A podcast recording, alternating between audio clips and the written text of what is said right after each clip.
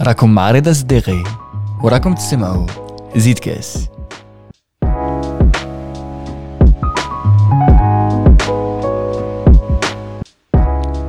ألو اليوم غادي نزيدو كاس مع مريم ساسي. يفو ابسوليمون نقول لكم كيفاش تلاقينا معاها كوم شاك انفيتي En fait, depuis le début du podcast, on a ardoré à un moment donné, comme le sahab. Du coup, on s'est dit, on va maintenant inviter sahab sahabna et Jam. Donc, Ahmed Jamil Rouli, euh, premier du nom, quel il faut absolument tardo. Saïda Mariam. Amin Khoya. جميل بعث لي ميساج فوكال قال لي اسمع هكذا اختار راني معاه ريزيدونس ارتستيك فو ابسولومون كنت انفيت مريم ساسي فاكسيلمون كنت مريم ساسي جي با كومبري قلت له اوكي خو فازي اون فا لانفيتي je la connais pas vraiment je connais pas vraiment son profil d'artiste, mais je pense que c'est l'artiste de notre génération qui a su le mieux décrire l'intérieur, l'extérieur, la Matrix. Bref, je vous laisse écouter cet épisode où elle nous a raconté depuis ses 14 ans sa passion pour la musique, sa passion pour euh, ses causes, euh, et puis son identité, mais surtout, surtout, surtout qu'elle a créé une nouvelle forme d'expression sur les sujets qui nous concernent souvent dans Zitkes. Euh, vous allez voir, à un moment donné, elle dit des mots, vous n'avez pas l'image, dommage.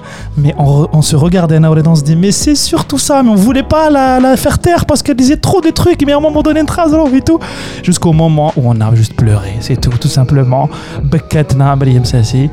Euh, voilà, merci beaucoup de de, de, de, de, sa venue chez nous. Et puis voilà, quoi. J'ai plus les mots, Reda. Sauve-moi. Je l'épisode Voilà. Très bonne écoute. Yaté comme ça. Bah ouais, on connaît pas du tout et c'est pas parce que je vais faire du rail ou du chabé non plus, là, ça reste Mariam Sassi.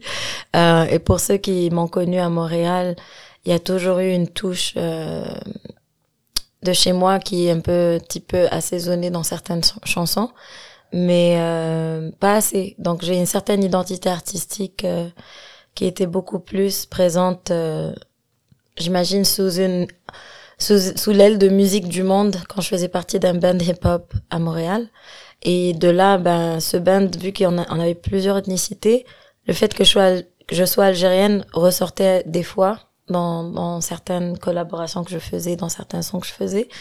Mais quand je suis sortie en solo, euh, de plus en plus, mes chansons commençaient à avoir les touches que je recherchais depuis très très longtemps, à voir comment je peux vraiment fusionner mes deux mondes, euh, mes multiples mondes, mais surtout de ramener ce pan entre d'où je suis et, où j'ai grandi aussi, tu vois. Donc, euh, euh, pour moi, cette identité artistique, drôlement, euh, s'est développée de plus en plus vers cette direction parce que c'est un reflet aussi de ma relation avec mon pays, tu vois.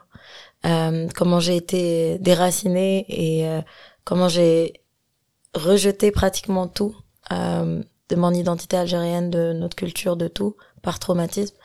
Et par la suite, euh, la musique m'a vraiment ramené vers euh, vers euh, le vers mes racines. C'est-à-dire que un jour, ma mère, elle, jouait- elle a trouvé des vieux CD de. Et euh, pff, franchement, même quand j'étais petite en Algérie, je chantais du Maria Carré, je chantais pas du tout les, les musiques de chez nous, tu vois. Mais je m'étais mise dans un contexte où euh, je commençais à avoir beaucoup de nostalgie parce qu'on pouvait pas repartir au pays. Donc, euh, il y avait beaucoup de, de conflits identitaires en moi euh, une fois que je suis sortie un peu de l'adolescence, parce que je suis partie adolescente. Et, euh, et un jour, ma mère, elle a, elle m'a dit, ah, j'ai trouvé ça et tout. Ça serait trop cool que tu apprennes des chansons comme ça, tu vois. C'était quoi? C'était du Houzi, c'était Ah du Tlemcenia. et, et drôlement, j'ai grandi sur ça euh, en, en arrière-plan parce que quand j'allais chez mes grands-parents et tout ça, la musique qui jouait derrière, c'était ça. Et, euh, et je, je me retrouvais à chanter avec, en fait, je suivais, je redonnais les mêmes thèmes et tout, alors que j'ai jamais vraiment, j'ai jamais vraiment appris cette musique, tu vois. Et ça m'avait fait pleurer, genre d'un coup. Il y avait des notes, genre, j'avais joué aussi de Fadela, Fadela Zeria et tout. Et à un moment donné, euh, c'était cette chanson-là. Et drôlement, c'est la chanson que j'ai chantée pour la première fois quand j'ai chanté dans un spectacle pseudo-shabi à, en- à, à Montréal. Et, euh, et c'est ça, c'était parti de là où je me suis dit, non, il faut que je trouve une façon que je reconnecte avec qui, euh, en fait, d'où je viens et qui je suis en, en vrai. Et euh, musicalement, j'arrivais pas à, trouver la connexion authentique pour moi. C'est-à-dire que là, j'avais perdu le derja aussi, dans le sens que je parlais, mais je parlais la base talhouma, mais ben, je suis pas vraiment arabophone. Et euh, j'arrivais pas à écrire en derja. Donc, euh, j'écris en anglais, j'écris en français, mais j'avais du mal à m'exprimer dans artistiquement comme ça. Et au fur et à mesure, avec le temps, tu vois, euh, la musique est venue vers moi aussi. Et même, on m'avait demandé de faire des raps en arabe. Pour moi, c'était ridicule. Je vais pas rapper si c'est pas moi qui l'écris, tu vois. Mais à un moment donné, j'ai, j'ai réfléchi. Je me suis dit, euh, je parle d'Arja. J'ai pas besoin de rapper hein, comme une égyptienne ou comme une libanaise ou comme, tu vois. Euh, donc, je vais rapper dans ma langue, mais je vais avoir besoin d'aide parce que moi je suis un petit peu basique euh, dans mes expressions et tout. Un peu je suis un peu j'étais laissé ça en l'an 2000 tu vois. J'étais pas à jour avec les, surtout que la, langue algérienne évolue très rapidement hein, des expressions c'est tu vois euh, genre, as compris. Et surtout ouais. de quartier en quartier tu découvres des nouveaux trucs. Et là il y a plus d'anglicisme même chez ouais. nous. Genre checker les ou des ah trucs oh, comme ça tu vois. Et euh, et donc on est encore en test ou on est en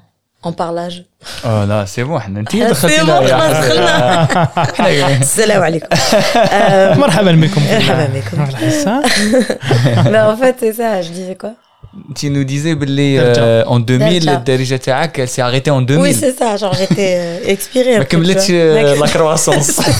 la mise à jour mais mécanique, tu vois, 16.0. Avec euh, Windows 98, t'as dirigé.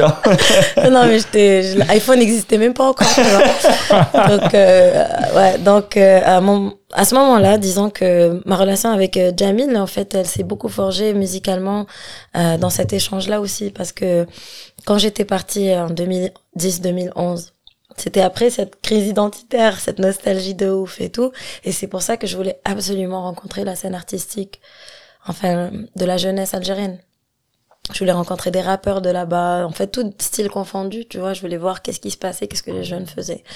Et euh, et à ce moment-là, on a tissé un lien aussi euh, euh, de au niveau de l'écriture avec Jamil où euh, s'il avait besoin d'un truc en anglais ou si moi j'avais besoin d'un truc en arabe, euh, c'était euh, téléphone, tu vois, genre c'était direct quoi. Donc euh, un jour, j'ai demandé à Jamil s'il pensait qu'il était en mesure de m'aider d'écrire un rap en arabe même si c'est, je, je vais tout écrire en anglais, je vais avoir tout le concept. Je l'avais même commencé en derja, euh, mais que la suite, euh, ça craignait, tu vois. Donc il fallait que j'ai un peu d'assistance et que ça soit un arabe qui peut être compris par tout le monde parce que c'était une chanson que je, je faisais en feat avec un Irakien pour un album euh, qu'il allait faire lui-même en tout en arabe. C'était le morceau Haraga. Voilà, Ouais. c'était Haraga, qui raconte mon histoire en fait. Donc, bah, c'est-à-dire le thème de cette chanson est venu par le, par le biais de mon histoire que mon ami a, a voulu vraiment mettre en lumière ce, concept-là, vu que on le vit à travers le monde entier. C'est juste que le mot, le nom, c'est devenu une identité à part entière, si tu veux. Mhm. Et eux, ils n'ont pas ce terme-là dans le monde arabe. Oui, parce que ouais, Ouais. Et euh, mais donc c'est comme ça qu'on a un peu algérianisé ce morceau-là dans le monde arabe, si tu veux par le titre même. Et euh, et par rapport au couplet, c'est moi j'avais commencé à écrire je connais da da da j'avais raconté un peu n'importe quoi en derja. Après j'ai dit bon laisse tomber, je vais l'écrire en anglais. Donc j'ai fait anglais à derja, un peu j'avais pour un peu avoir l'idée de ce que je voulais dire et j'ai envoyé ça à Jamil. Jamil m'a dit OK. Je te reviens. Et il est parti, il m'a écrit ça même pas une soirée ou je me rappelle même plus. Euh, il est revenu, il m'a aidé même avec la prononciation parce que tu vois, il y a des trucs euh, en paire. Hein. Ouais. Surtout quand tu essaies d'apprendre d'autres langues. Dans, le temps-là, dans ce temps-là, j'étais en mode anglais, anglais, espagnol, machin et tout. Et j'ai la base. L'accent canadien? Eh ben, c'est c'est le québécois, l'accent canadien en anglais, l'accent québécois en français.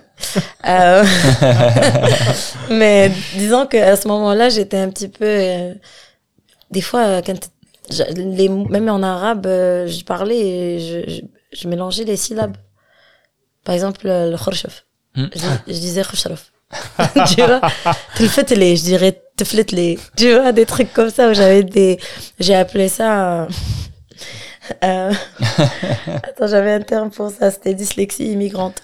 Ah, c'est gé- c'est génial. Dyslexie. Par contre, par contre, dyslexie ما غلطتش فيها. dyslexie فيها. Dyslexie, t'es bien. C'est ça. هذيك تقعد. Euh, immigrant dyslexia. C'était vraiment, c'était vraiment le, le, le terme parce que franchement, c'est- c'était là, je souffrais de ça en fait. Et même que des fois, même quand je parle français, j'arri- tu réfléchis en anglais, donc des fois il y a des trucs qui te sortent en anglais, tu mélanges le grammaire et tout. Donc à un moment donné, je me suis dit, mais c'est c'est problématique ce truc. Il faut, ouais, genre il faut archiver les compartiments, c'est comment. Et euh, donc, euh, mais c'est marrant parce que avec Jamil et tout, il, il se fout de ma gueule à chaque fois, tu vois. Mais c'est aussi dans la prononciation. Parce que, mais il faut pas oublier que j'ai grandi avec une tlemcenienne. Et donc, des fois, il y a des trucs que je dis ou la manière que je le dis qui est plus Tlemcenia que Algérois, tu vois. Ewa Kirik, Apetir, Graya. Ewa Kirik, oui. Outsao. Maïditch ما اديتش ما اديتش ابتي البرد أشي اعطيني البرد. القفه Tiens, tiens, tiens, tiens, c'est- ça doit être marrant de parler de l'Amsonia avec l'accent canadien quand même.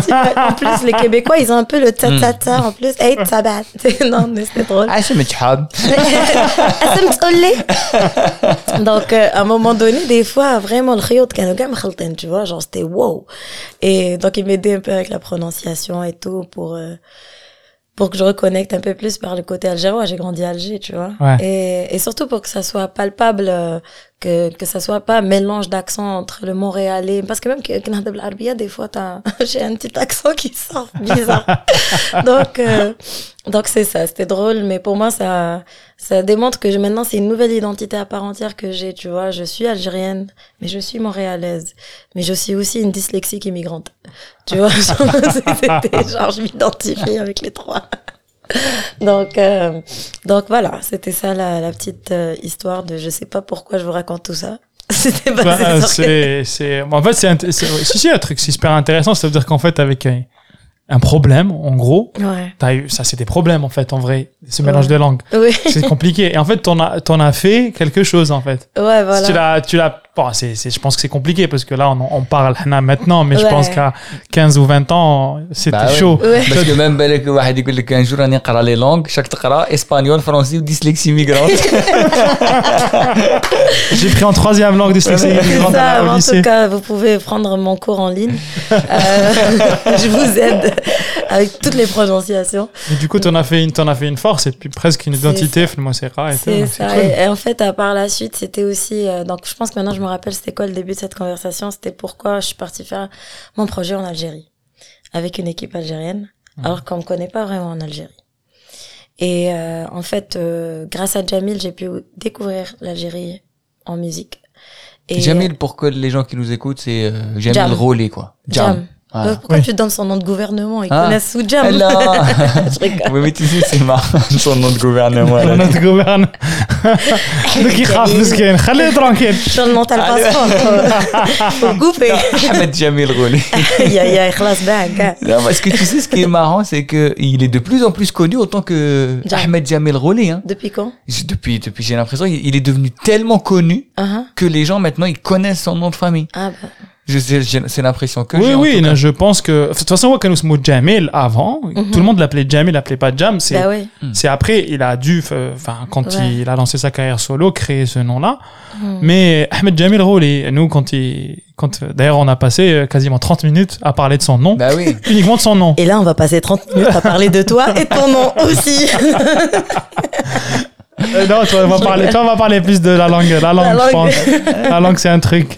Il y a un truc là. Ouais, non, Tu c'est ça. Bah, en fait, là, c'est marrant parce qu'il y a Timor qui rentre dans l'équation par rapport à ce projet-là d'album que je fais. Et puis Timor, il est, il est très très fort avec sa plume. Timor qui est le petit frère Qui est le petit frère de Jamil Qui s'appelle Mohamed. Mohamed qui s'appelle Mohamed Roli. Mohamed. Ah, là, connaît toute l'arbre généalogique des J'espère que t'es pas poursuivi en justice. Euh, Donc en fait, euh, là en ce moment, c'était un peu la connexion que je voulais faire. Euh, Pour moi, c'est un peu la culmination de ce chemin artistique que j'ai fait, non seulement avec mon band à Montréal qui s'appelait Nomadic Massive, qui m- m'encourageait énormément à partager mon identité à travers la musique. Parce que eux ils s'en cachaient pas. On avait des haïtiens qui qui rappaient en créole. On avait des des latinos d'Argentine de Chili qui euh, chantaient et rappaient en espagnol. On avait euh, mon ami de de Saint-Vincent qui faisait du patois tu vois comme à la jamaïcaine et tout. Et euh, et moi bah dans le mix j'étais très encouragée à ramener ma touche algérienne. Et voilà. Et c'est comme ça que c'est parti par rapport à ça. Et en solo c'était musicalement que ça m'intéressait de ramener la touche de chez nous parce que c'est ça qui me fait vibrer.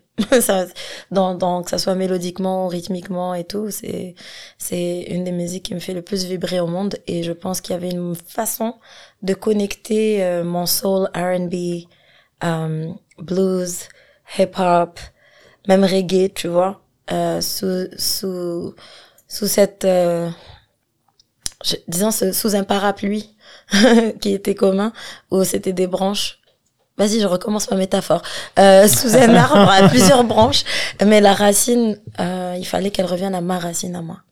Et, euh, et voilà. Donc euh, musicalement, j'ai beaucoup développé là-dedans à travers mes derniers projets, mais pas assez parce que je n'avais pas la bonne équipe. J'avais pas des gens qui pouvaient comprendre tous ces mondes-là mis ensemble. Et, euh, et plus on avançait en travaillant avec Jamil, j'ai pu être euh, choriste aussi pour ses spectacles. Donc, euh, il m'a introduit au public où je pouvais rapper aussi euh, en anglais ou en français ou faire un peu des parties blues chanter en anglais. Et ça m'a permis de voir comment le public a réagi. Et la manière que le public a réagi, j'ai fait mais vas-y. C'était le feu, ouais. Je pense que je pense que j'ai une place ici, tu vois. On va mettre le lien du, du concert. Il y a un concert. Ah ouais. Euh, ouais on va le mettre sur euh, sur, sur les références. Trop bien. Tu tu, tu, tu faisais un rap euh, sur. C'est un truc d'Eminem, je crois, non C'est pas ça? Ouais, ils avaient fait une musique d'Eminem derrière et j'ai lancé un rap à moi ouais. que j'avais déjà fait avec mon groupe à Montréal. Et c'était en mode freestyle à la base, hein. franchement c'était improvisé et, et c'est resté, on l'a gardé comme ça pour le pour le spectacle. Et après ça j'avais aussi euh, une partie où je chantais genre en outro à la fin et qui m'a permis de voir que mon côté soul, euh, blues et que même si c'était en anglais en fait les gens ils kiffent. Il y a Ouais. pas cette, la- je sais pas pourquoi en, en d'un côté on m'avait découragé avec ce que je faisais comme j'avais l'impression que j'allais pas avoir ma place en Algérie et euh, d'un autre côté euh, je me suis dit, ça fait pas de sens. Moi, j'ai grandi algérienne en Algérie et j'écoutais de la musique euh, occidentale, enfin américaine, en anglais, en français, en France et tout. Jusqu'à aujourd'hui, il y a des gens en Algérie qui consomment la musique de partout. Euh, donc pourquoi pas une Algérienne qui fait ça aussi, tu vois? Par contre, c'était vide si je faisais que ça. je pouvais pas faire que du rap euh, ou euh, du soul ou du R&B sans ramener la touche qui vraiment pour moi allait faire la connexion ultime pour que je puisse revenir chez moi et le faire comme il se doit.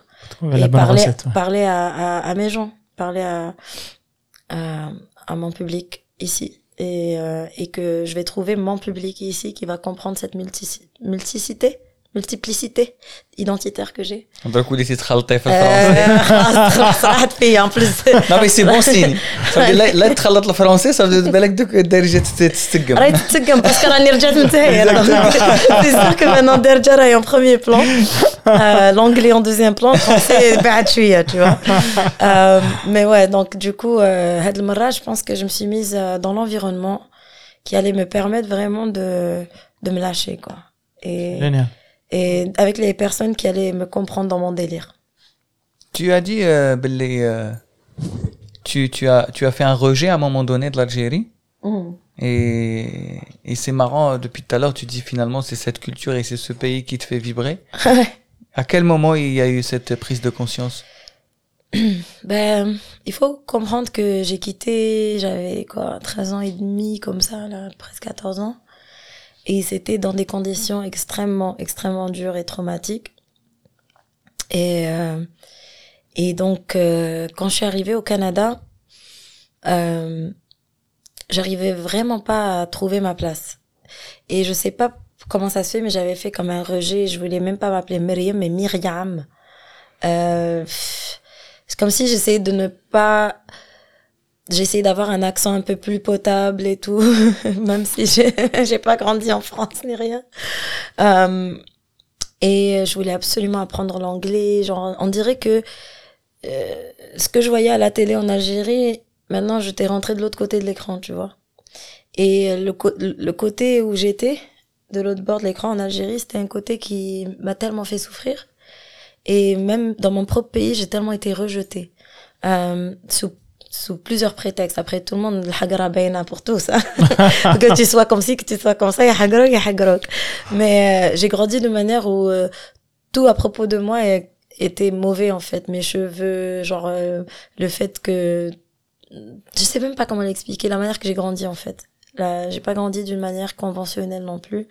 Dans une, dans une famille qui était complètement décousu et dysfonctionnel et tout. Il n'y avait pas le père dans la famille, euh, dans une Houma qui était dans un quartier super populaire et tout. Et il y avait vraiment un, complexe général, même en vivant en Algérie. Déjà, il y a le complexe d'être une femme, euh, d'être une fille. Attends, j'étais pas encore une femme. Mais, euh, mais en plus de ça, il y avait un complexe de mon apparence. Et même l'été, tu vois, si je bronzais trop et tout ça, c'était genre, euh, c'est comme s'il y avait quelque chose euh, de foncièrement euh, mauvais avec qui j'étais en Algérie. Et là, quand j'arrive au Canada, il y a quelque chose de foncièrement mauvais parce qu'on représente les pays arabo-musulmans qui sont super mal vus, etc. Et, et, et on était arrivé tout de suite avant le 11 septembre. Et ouais, donc c'était en 2000. C'était en 2000, ouais. Et donc, tout de suite, un an après ça, il y a eu le 11 septembre et de l'autre côté, tu vois, l'islamophobie à un niveau supérieur dès que l'Algérie était déjà sur la liste noire des pays à ne, à ne pas accepter, à ne pas les visiter de l'autre côté. Donc, L'autre côté de la télévision. Ouais, l'autre côté de la télévision. je te dis pas l'autre côté de l'écran, mais quelle illusion. ah, c'est marrant ça. Ouais. Et donc, euh, moi, je t'avoue que c'était un complexe général que je ne pouvais pas vraiment comprendre à ce moment-là. Je pense que j'avais juste pas la capacité émotionnelle de comprendre ce qui venait de m'arriver aussi. Et ce déracinement qui m'avait tellement fait mal que c'était plus facile de rejeter que de tenir le, le la corde euh, vraiment forte entre moi et l'Algérie c'était plus facile de juste ah, de la déchirer d'un d'un côté et essayer de tout oublier que de me rappeler qu'en fait euh, je viens de perdre tous mes repères. Et là, c'était vraiment un moment où, là, avec le recul, je peux vous dire ça.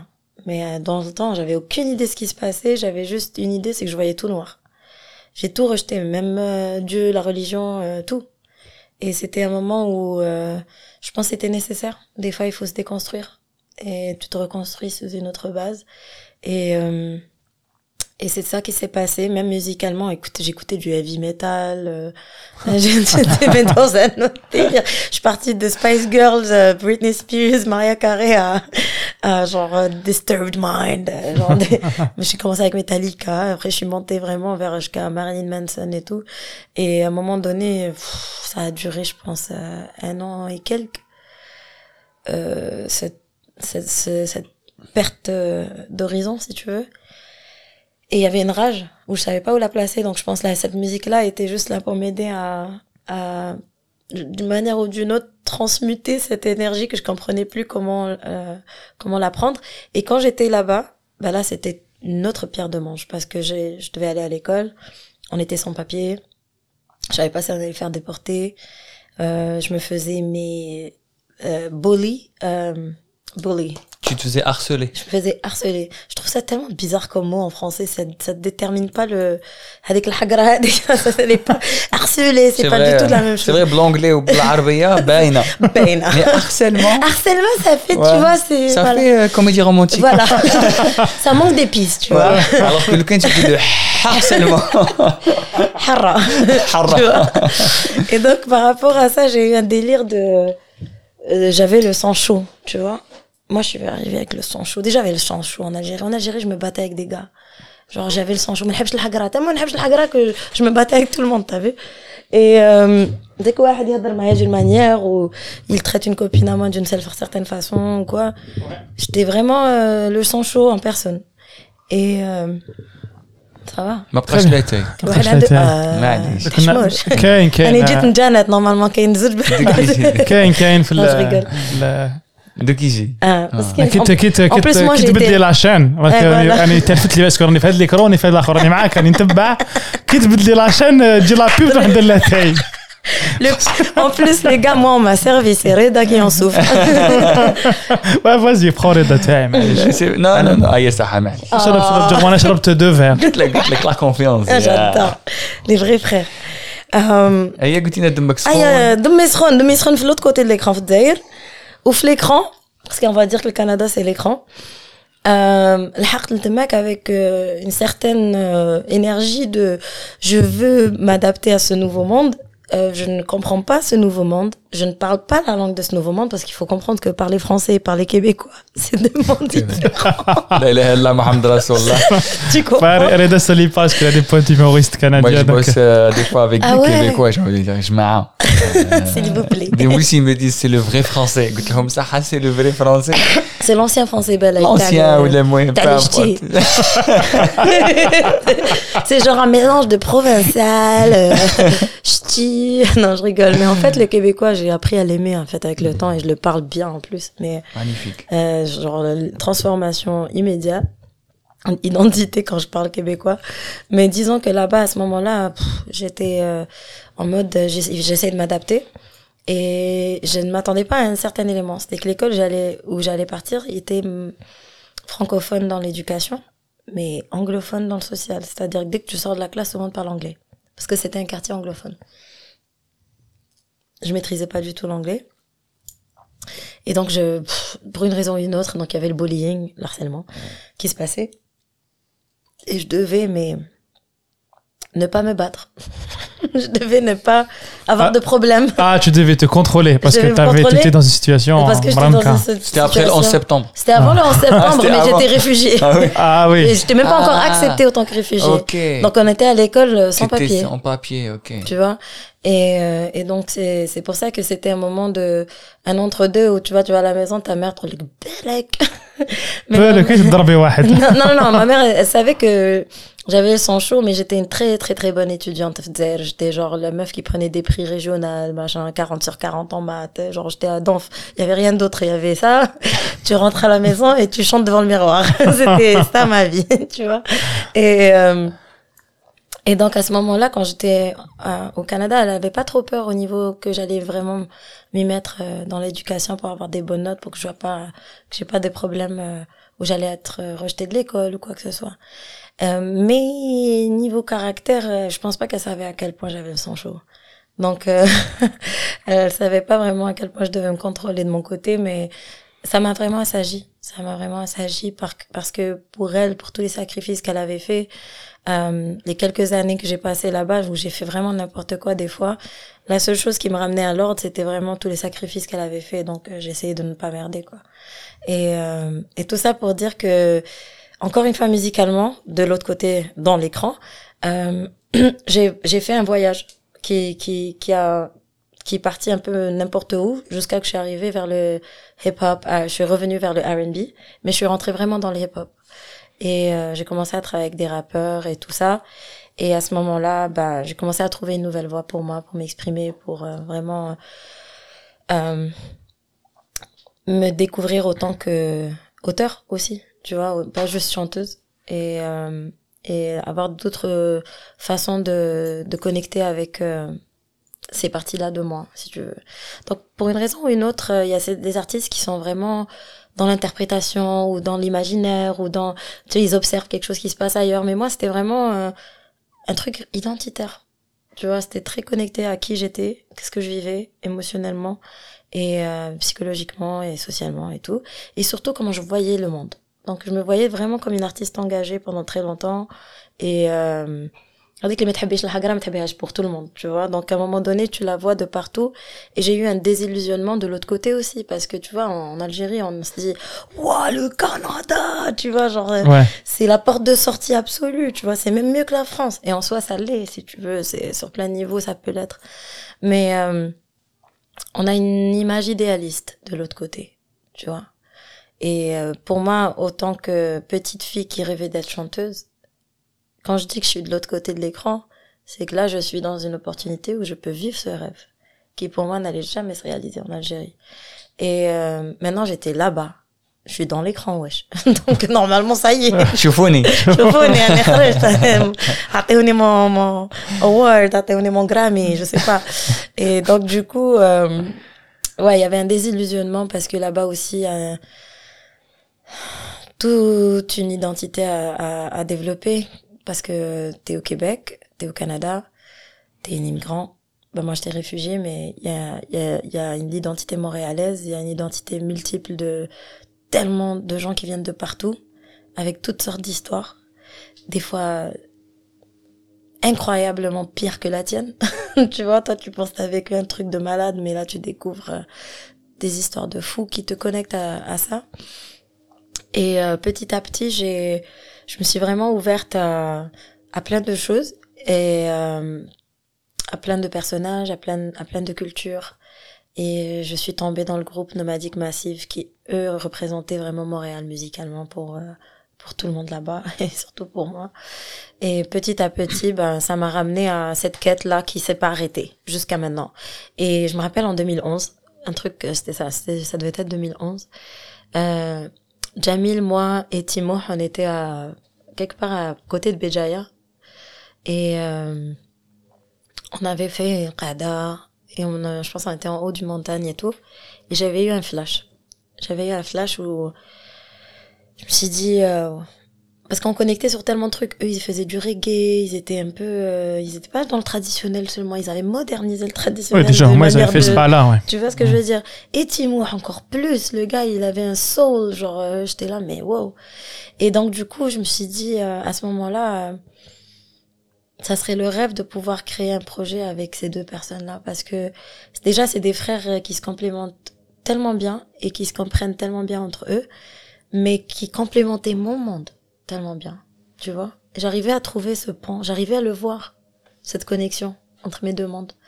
Et euh, je me suis dit, si je travaille avec des gens comme ça, euh, un jour, ça serait le rêve parce que c'est comme ça que je vais vraiment pouvoir remettre les pieds là où je dois les mettre et, et, ramener euh, ce- ce- ce- cette dimension-là que je recherche vraiment depuis longtemps. Je l'ai laissé là et depuis ce temps-là, bah, avec Jamil, on collabore sur plein de sons comme Haraga, comme euh, d'autres chansons que qu'on a fait pour même pour lui, par exemple, euh, juste par rapport à la langue et tout, Leave My Bloody ou d'autres trucs comme ça, tu vois. Mais il y a un élément là-dedans qui, qui s'est culminé à, à, à cette année-là parce que j'ai euh, j'ai décidé de tout donner, j'ai tout lâché, je peux faire ça à temps plein et je veux euh, revenir. Mon rêve, c'est pouvoir de revenir remplir une salle dans mon pays et chanter à mon public qui comprend c'est quoi tout ça. tout ce que j'ai vécu. Écoute, t'as- t'es Et sorti, salut. t'es sorti- écoute, t'es sorti de la pièce, t'es sorti de la grotte, t'as lâché l'écran, t'as voilà. débranché l'écran, tu veux aller voir les gens. T'as C'est tout ça. compris, t'as dit la grotte, il a tout compris. C'est vraiment l'illusion de Pluton. تما دخلتي في تلفزيون دخلت في التلفزيون ودروك وليتي والله العظيم دخلت فيها j'ai zappé euh, sur différentes chaînes euh, et euh, j'ai joué le jeu si tu veux de euh, de l'autre côté et euh, et ça m'a ramené à la source en fait à la à la fin de tout ça j'ai compris que je je je je peux être euh, universel déjà euh, mais que je suis plus impressionnée par l'écran Je trouve ça incroyable dans ce que tu racontes parce que quelque part ton juste vite fait il y a Jamie Hmm. qui vous embrasse ah bah Il a dit love, love, love, les amis. Je lui ai envoyé une petite vidéo. t'étais pas- d'ailleurs c'est marrant j'allais parler de lui. Dis-moi. En fait j'ai l'impression que voilà j'allais parler de lui. J'allais te dire que Jamil finalement a été euh, ton ton billet retour en Algérie. si tu veux, hein, un peu. Ouais, carrément, parce que. Enfin, pas le billet parce que peut-être euh, c'est trop lui donner de crédit mais ouais, je les ai payés, mes billets. Ouais, je. Il a rien payé, lui. Non mais c'était peut-être la porte d'entrée. Tu m'as dit non, c'est musicalement, si tu veux, ouais, parce que en fait, d'un côté, non, je connais d'autres personnes avec qui, tu vois, genre, il y avait une connexion musicale et tout, qui aurait peut-être pu être mon billet d'entrée, de retour, ou de monde d'entrée dans le monde artistique algérien. Mais, euh, mais c'était vraiment la connexion qu'on a eue qui euh, pouvait pas être mieux. J'aurais pas pu trouver mieux, en fait, pour euh, cette euh, compréhension de nos mondes, en fait, et de pouvoir éventuellement collaborer et tout. C'est pas Rerji, tu, parce que t'es algérien, je suis algérienne, on fait de la musique ensemble. Ça marche pas comme ça, tu vois. C'était vraiment euh, une connexion d'esprit. Et, euh, et voilà. Donc, de ce côté-là, carrément, parce que, euh, aujourd'hui, si je fais ce que je pu faire en Algérie, c'est grâce à lui, c'est grâce à son entourage, c'est grâce aux gens que, que, lui il connaît et avec qui lui il travaille et que j'ai eu l'honneur et le plaisir de rencontrer à travers le temps ou de travailler avec eux à travers ses projets à lui. Donc, euh, si vous voyez dans le parcours euh, depuis euh, les dernières années, les seules raisons ou les seules fois où j'ai pu vraiment venir faire quelque chose en Algérie musicalement, artistiquement, toucher une scène ou être sur la télé ou quoi, c'était avec et grâce à lui. Donc ouais, c'est l'élément déclencheur et, et celui qui est quentin. Quand tu dis il y avait une connexion d'esprit, ouais. c'était dans, c'est dans quel sens? Pourquoi t'as un sourire comme ça quand tu poses cette question? Ah, c'est un sourire innocent. J'adore Reda, vous le voyez pas, mais en fait, il sourit tout le temps, je fais juste blaguer. euh, toutes les questions, c'est avec un sourire, même quand c'est triste. Euh... Donc, ta période traumatique, sourire. Euh...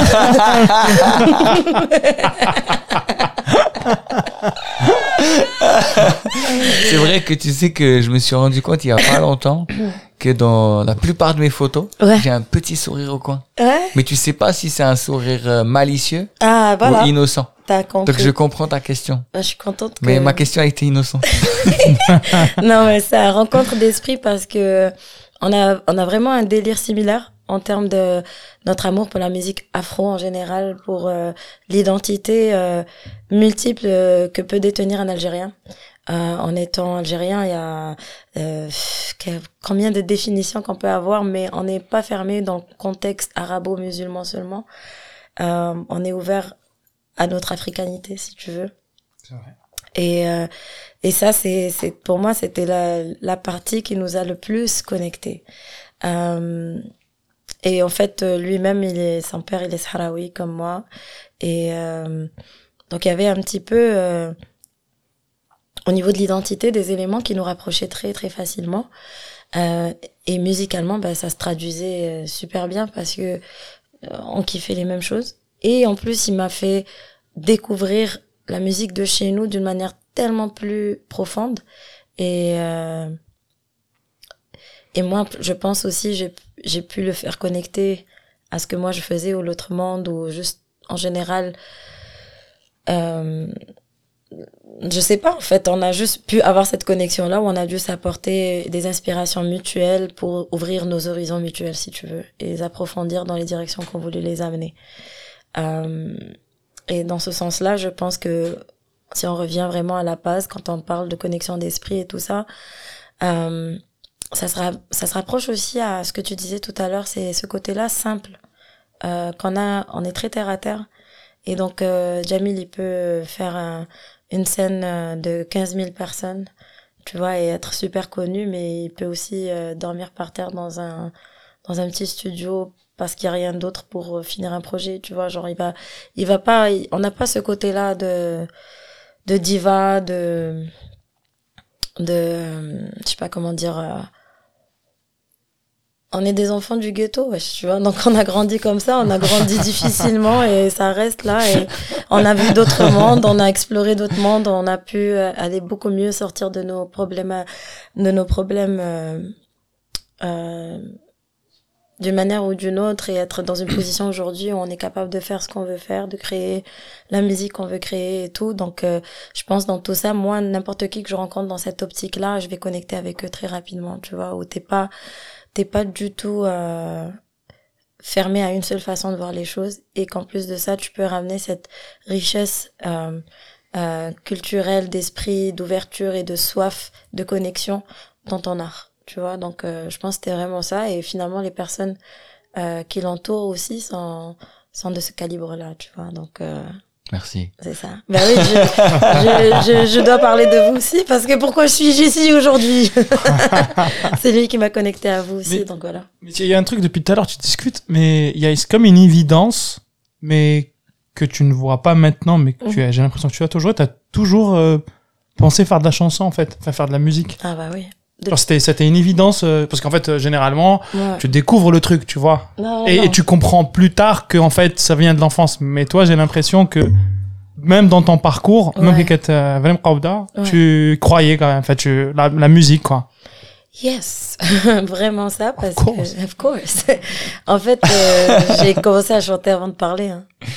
Genre, c'était un délire pour moi euh, de, de voir comment j'ai grandi et de voir ce que je fais aujourd'hui, parce que euh, on dirait que c'est continuellement en hommage à la petite Miriam, tu vois. Donc, ce que je fais aujourd'hui, c'était déjà prescrit d'une manière un peu plus évidente dans mon temps d'adulte, si tu veux, mais quand j'étais plus jeune c'était ma seule façon de survivre la réalité que je vivais. Je, je m'échappais dans la musique, dans la chanson. Je chantais à tue-tête euh, dès que j'avais l'opportunité. Et euh, je consommais ça euh, du matin, midi au soir. Je dormais. Je pouvais pas dormir sans chanter. Donc c'était quelque chose. Il fallait que j'écoute de la musique. Il fallait que je puisse découvrir des nouvelles façons de, de faire des khanettes, des, des, des, prises de voix, des, des styles de, de, chansons et tout. Et je pense que ça a été une force et une faiblesse dans ma vie parce que euh, c'est comme si si je peux pas faire ça, il, y a une partie de moi qui meurt ou pratiquement la totalité de moi qui, qui s'éteint tu vois. Donc d'un côté, c'est euh, it's a blessing, c'est une bénédiction de pouvoir savoir très très tôt ce que tu veux faire, ce que tu aimes faire et, et d'avoir un talent qui le suit. Et, euh, et d'un autre côté, ben c'est pas un monde facile, c'est pas un chemin évident et j'ai pas un caractère euh, euh, qui qui s'adapte facilement à l'industrie musicale au show business. Donc euh, le concept de réussite dans ce dans ce métier-là ou dans cette carrière-là est euh, est souvent à redéfinir, surtout pour moi. Et euh, donc l'idée de ne pas pouvoir faire ça ou de ne pas pouvoir être l'artiste que je veux être devient très euh, très problématique dans mon avancement de vie parce que c'est comme si j'arrive pas à voir autre chose.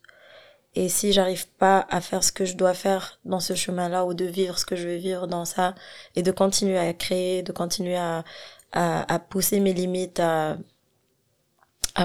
bouger à travers le monde avec cette voix-là et avec ce que j'ai à dire, eh ben, j'ai l'impression que ma vie aurait aucun sens. Et pourtant, j'ai fait autre chose. J'ai toujours eu d'autres d'autres tafs. Euh, j'avais une autre carrière aussi en immobilier. Et euh, je savais toujours qu'il me fallait un plan B, un plan C, machin et tout. Mais je suis revenue au plan A parce que, en fait, euh, sans ça, je vis pas vraiment. Je suis en mode autopilote, je suis en mode survie, je suis en mode il faut faire ce qu'il faut faire. Mais mais je vibre pas. C'est la seule façon que je vibre. Moi, je vais te poser une question d'artiste parce que tu m'as beaucoup touché avec ce que tu viens de dire. Et en plus, tu as dit euh, l'artiste que je veux être. Hmm. C'est quoi? Euh, Pardon, hein, parce que je suis en train de boire du thé, de manger de la bouche. Je sais pas si vous allez faire un montage ou pas, mais bon, c'est comme ça. Il y a plein de bruits outre. Je fais du ASMR. euh, L'artiste que je suis, l'artiste que je veux être. Alors c'est intéressant que tu aies pris ça en note parce que c'était comme un lapsus, hein, c'est que j'ai dit, j'ai dit ça. Mais c'est vrai que c'est l'artiste que je veux être. Pourquoi? Parce que c'est un chemin. C'est un chemin que je trouve. Euh, tu sais, c'est comme on dit la vie. Est-ce que est-ce qu'il y a un moment où on la comprend, où on a tout compris, ou est-ce que c'est quelque chose qu'on ne comprendra jamais jusqu'à la fin, en entièreté est-ce que c'est quelque chose qu'on comprend au fur et à mesure? Donc pour moi, être un artiste, c'est quelque chose que, qui se développe au fur et à mesure. Je ne sais pas si je, je serai un jour l'artiste que je, je, je, sens être dans mon être plus profond, euh, ou si c'est quelque chose qui va continuer à grandir avec moi. Et donc, en ce moment, j'ai j'ai l'impression que j'ai vécu plusieurs identités artistiques aussi. Et ça a été un petit problème au niveau d'avoir une boîte spécifique dans laquelle je peux rentrer, dans laquelle je peux marketer. Un public très très précis, une niche très précise. Cible, comme on dit. Cible. Ils aiment dire les communicants, je déteste ce mot. Tu parles à qui là, à Ah qui ouais, le tu À ta mère. le À qui dis-tu Ah, tac, mais j'ai- Pardon pour le, le féminin, mais c'est. C'est ça vraiment ça, en fait. D'essayer de trouver cette boîte-là, là, ça a été un combat de vie. Et, euh, et ça a été aussi un problème, hein, parce que t'arrives pas à avancer euh, dans ce monde-là si on peut pas te comparer à quelqu'un, si on peut pas te mettre en avant-première d'un certain type d'artiste. Tu n'es pas la Beyoncé euh, qui chante du Toyeri Eh ben, C'est pas ça? voilà, Je sais pas, est-ce que je suis la Beyoncé d'Algérie ou... Ou est-ce que je suis la Fadela Zeria de Montréal? Euh, Non, je rigole. En fait, euh, à un moment donné, j'ai dû accepter qu'il allait pas avoir une version de moi à imiter pour moi, de donner comme exemple. Et au lieu de le, de le sentir comme une faiblesse, j'ai décidé de le prendre comme une force. C'était un chemin pour moi. Pourquoi? Parce que euh, je suis éclectique, ce qui veut dire éparpillé. Et euh, éparpillé dans le sens où je veux tout faire. Je veux rapper, je veux chanter, euh, je veux écrire de la poésie, je veux écrire des livres, je veux... Mais même en chantant, je veux faire du, du blues, je veux faire du soul, je veux faire du R&B. Tout ça, c'est des branches spécifiques, en fait, et qu'il faut que tu choisisses. Euh, je veux faire du rap en français, du rap en anglais, du rap en arabe. Genre, à un moment donné, musicalement, même dans le hip-hop, il faut que tu choisisses. T'es dans le boom bap, t'es dans le trap, t'es dans le... Tu vois, tous ces sous-genres-là. Et maintenant, on a les éléments de R&B soul, hip-hop, c'est le côté urbain. Donc maintenant, je dis musique urbaine. Après, on parle de la musique afro, afro-pop, afro-beat. Donc maintenant, je suis en mode, ben, euh, afro-arabe. c'est quoi? Afro-arabe urbaine? tu vois Ah, Je sais pas c'est quoi. Oui, euh, c'est des dénominations plus journalistiques qu'autre chose, de toute façon. voilà. Et tout ça pour pas tomber dans musique du monde, qui est un petit peu la catégorie. euh, C'est intéressant, mais je trouve qu'il y a aussi une sonorité pour la musique du monde que je ne représente pas nécessairement à- dans chaque chanson. C'est-à-dire que j'ai pas un projet qui est genre ce projet-là, c'est musique du monde.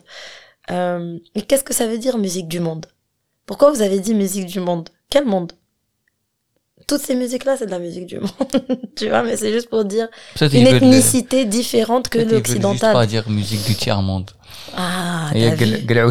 T'as compris.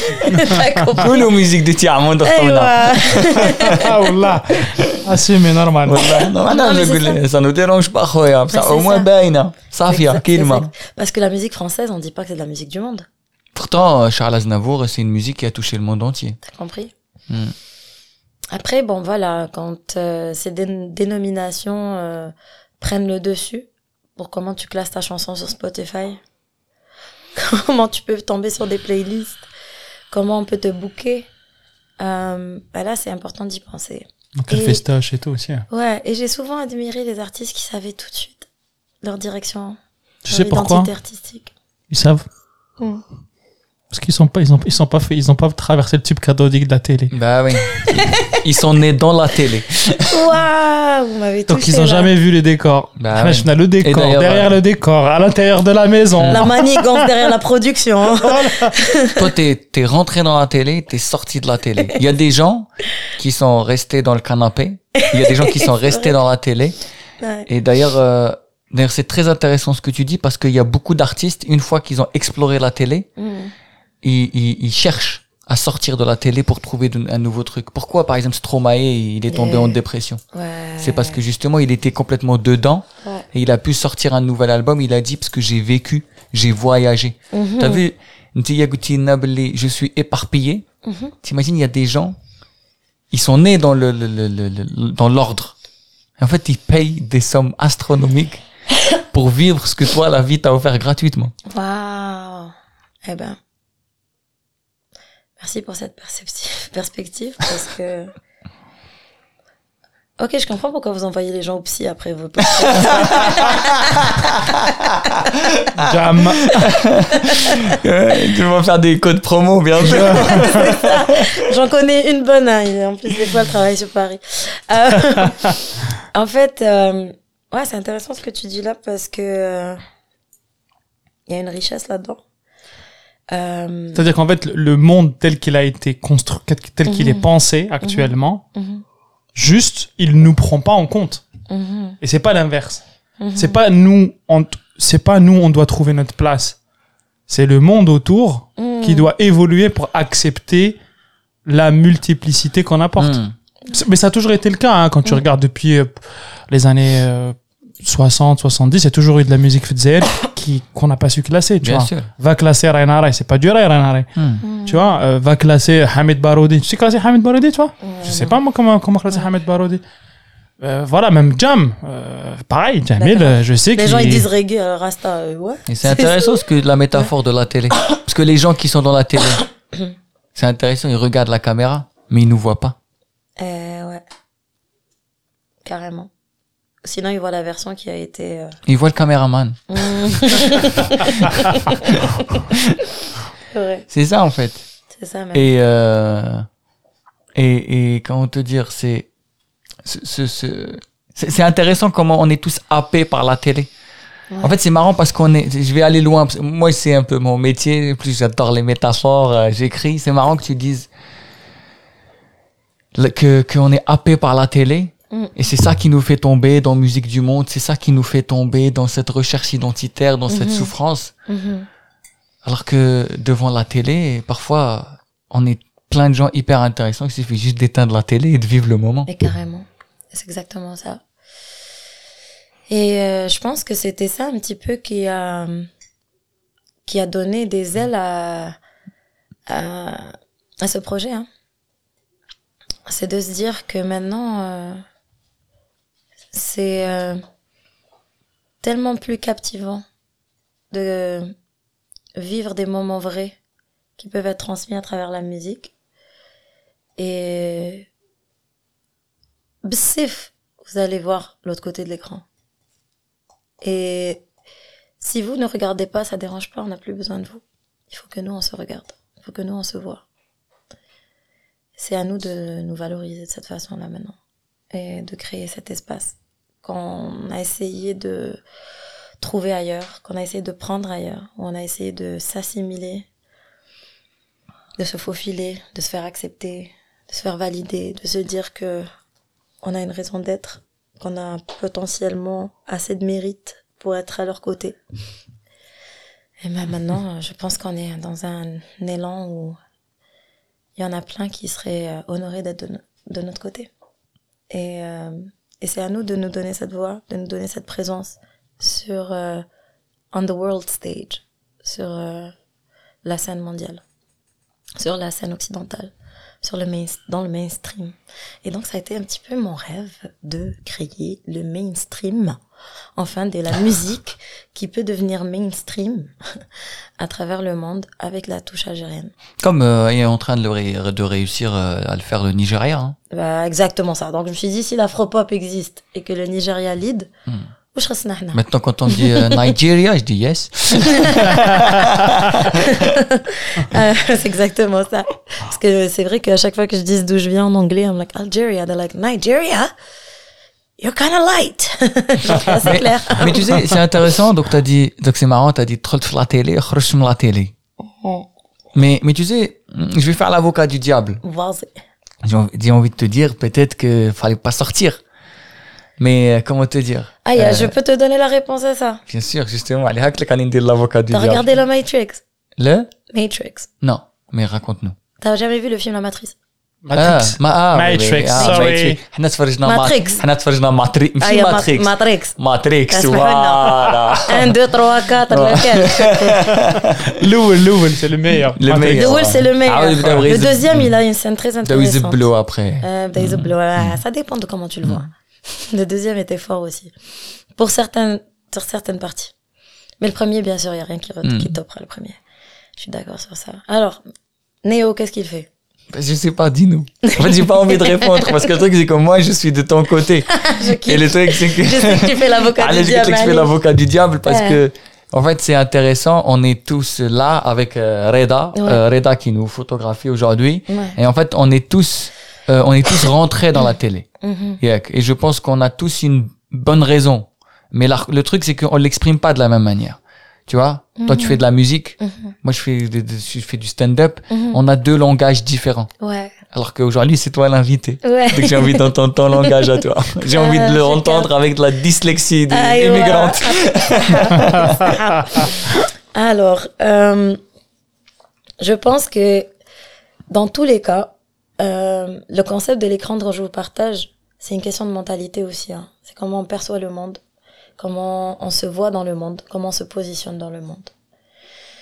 Et pour moi, l'écran donnait euh, comme pour moi le symbole ou l'emblème de ce qu'on écoute, ce qu'on ce qu'on met en avant, c'est-à-dire que les histoires qu'on qui nous touchent, qu'on nous raconte, les versions de vie, les versions de de société, de civilisation, de ci, de ça, qui au final euh, nous ont vendu, tu vois, genre euh, comme euh, partout dans le monde, tout le monde connaît Hollywood, tu vois. Partout dans le monde maintenant, on connaît les pop, on connaît le rap. Donc l'autre côté de l'écran, ça peut être la France, ça peut être les États-Unis, mais c'était pour moi la voix pendant que nous, on était les oubliés. Euh, eux, c'était la vie, c'était eux qui vivaient, et nous, on était dans la survie, On, le on les regardait. et on les regardait vivre. Et donc, euh, خلينا نروح نعيش ويانا قالنا. c'était un petit peu ça la, la, la mentalité. Une fois que j'étais de l'autre côté, j'étais là, ah ouais, maintenant je suis dans la vraie vie, wesh. c'est là que ça vit en fait, tu vois. L'euro. L'euro, le canadien dollar. Euh, mais quand euh, j'étais de l'autre côté, si tu veux, euh, c'est un peu ce que Néo a vécu, tu vois. C'était euh, euh, le moment où tu réalises un peu une réalité complètement différente de ce qu'on t'a vendu. Ou un petit peu, tu te réveilles d'un rêve, si tu veux. Et euh, I got unplugged from the Matrix. Littéralement déconnecté de la Matrix dans la Matrix, tu vois? Parce qu'il n'y a pas plus Matrix que les Amériques. Déjà, les États-Unis en number one, tu vois. Mais en soi, c'était... Neo a été dans la capacité de vivre dans la Matrix sans savoir qu'il était dans la Matrix. Ensuite, il est venu, il a pris sa petite pilule rouge, tu vois. Mhm. Et euh, il est parti de l'autre côté. Il a vu que c'était de la grosse merde aussi, mais encore pire, tu Mhm. vois. L'autre côté, mais what the fuck, c'est quoi ça, tu vois. Qui veut vivre là-dedans? Mais il a appris quelque chose qu'il ne pouvait plus rejeter. Il a pris quelque chose avec lui en, en allant de l'autre côté que malheureusement, il ne pouvait plus se défaire. Parce qu'il a vu la vérité, il a vu la réalité pour ce qu'elle est. Il est sorti du rêve, il est sorti de l'illusion. Tu ne peux plus retourner une fois que t'es sorti. Une fois que t'as vu ce que c'est, une fois que t'as vu la réalité, une fois que tu t'es réveillé du rêve, tu ne peux plus prétendre et vivre dans le déni. À moins que tu sois complètement dans une psychose complète. Et là, dans la deuxième Matrix 2, on a notre ami qui va rencontrer le Merovingian, je ne sais même plus comment on l'appelle, euh, mais celui qui, euh, celui qui vendait le rêve de la Matrix et euh, qui pouvait te remettre une fois que tu as été déplugué. Et lui, il disait, je m'en fous si c'est pas un vrai steak, tu vois, genre, je veux le steak, je veux manger le steak. Parce que c'est l'illusion, tu penses que c'est un vrai steak, c'était ça l'idée, quoi. Mhm. On t'a construit ce monde.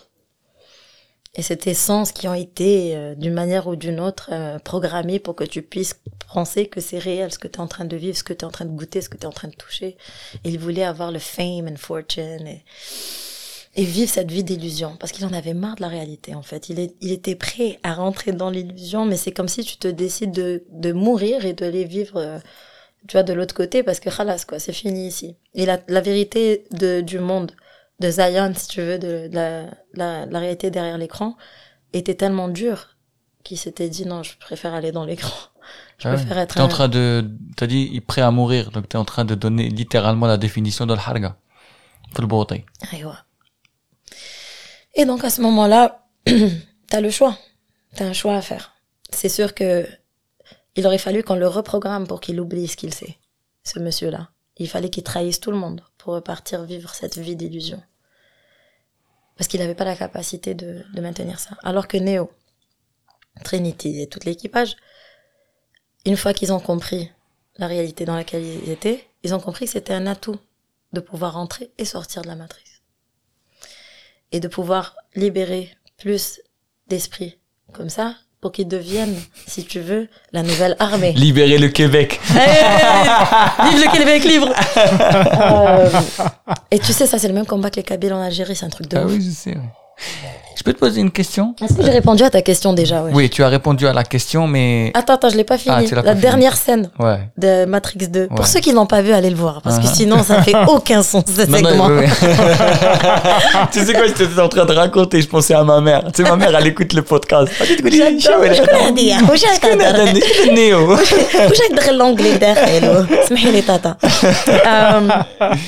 Alors, euh, en fait, l'histoire, euh, c'est qu'à la fin, il va voir l'architecte vous vous rappelez de cette scène Oui, oui, Wow, oui, genre, wow. je vous rappelle vous du Audi rappelez 2. de tous les écrans l'architecte regarde Ouais, ouais. et à un moment donné lui il doit voir quelle décision il doit prendre Hmm. il regarde tous les écrans c'est toutes les versions de lui dans toutes les autres Mm. Matrix et là à un moment donné il y a comme un il like he zeroes in genre il y a un moment donné de focus Mm. où il voit au centre il y a juste un écran qui est pas en train de yapper qui le reflète lui en ce moment là Hmm. tu vois? Et à ce moment-là, il fallait qu'il décide quelle version de cet écran-là était lui. Et c'est là que je suis. C'est pour ça que je suis sortie de l'écran, si vous avez compris. ou pas. Non, non, justement, pour qu'on, pour qu'on comprenne mieux et pour que les auditeurs aussi C'est ça. comprennent, parce que la c'est mauvais. C'est Moi, j'ai ça. envie que, là, tu nous as raconté l'histoire de Néo. voilà. Maintenant, on veut l'histoire de Mariam.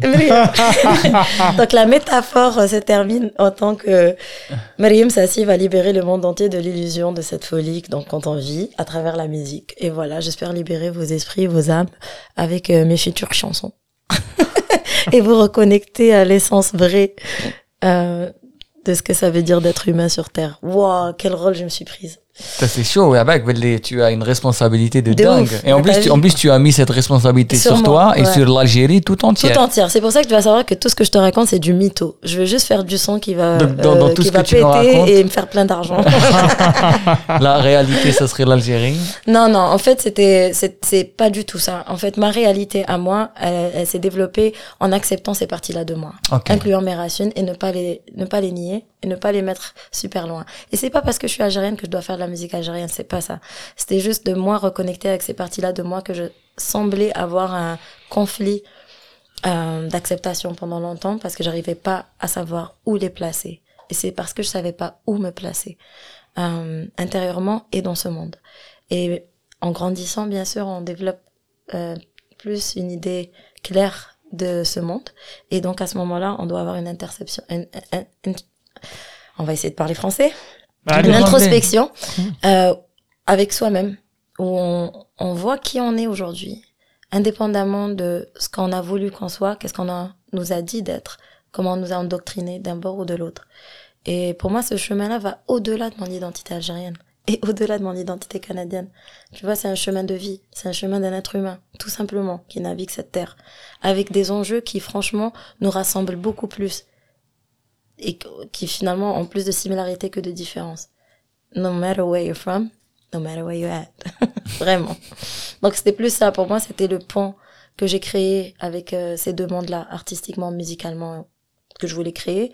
C'était pour moi de euh, reconnecter, renouer tous les aspects de qui je suis et de pouvoir me donner cette, euh, cette liberté, cette permission d'être tout ça, sans avoir besoin de ressembler à qui que ce soit, sans avoir besoin d'imiter qui que ce soit, et sans avoir besoin de faire partie d'une boîte. Et peut-être, peut-être, que je vais pouvoir créer ma propre boîte, tu vois, et que d'autres personnes peuvent se retrouver dans cette boîte, l'exploser eux-mêmes et de faire d'autres boîtes à eux-mêmes, tu vois. Et après, tu deviens la matrice. Après, c'est toujours comme ça, frère. C'est toujours comme ça.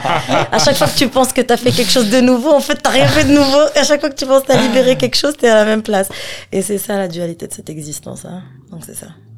Tu sais, la petite Mariam euh, est devant toi, qui vivait au et elle souffrait et tout. Alors, euh, devant toi, tu lui dirais quoi, là? Euh,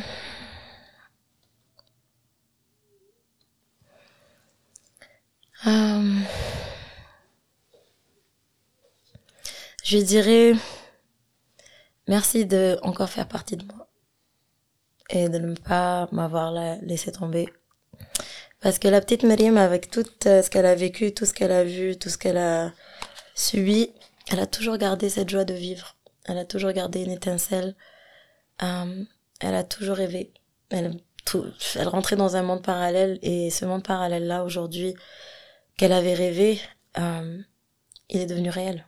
Donc j'espère vraiment que je la rends fière d'un côté, qu'on est en train de, de vivre de plus en plus qu'on voulait vivre en fait, tu vois, que je l'avais promis qu'on y arriverait.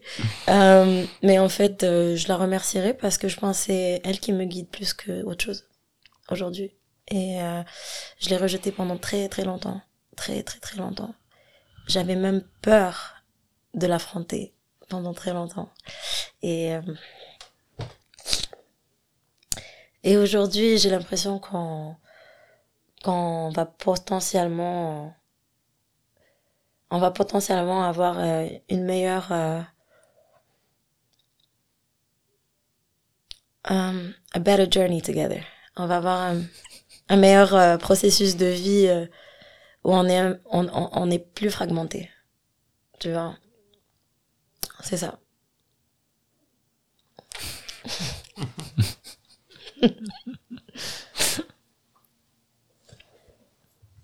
Bah écoute, euh, Mariam, si tu nous écoutes, Aya, خرجي من l'écran, خرجي لك Aya.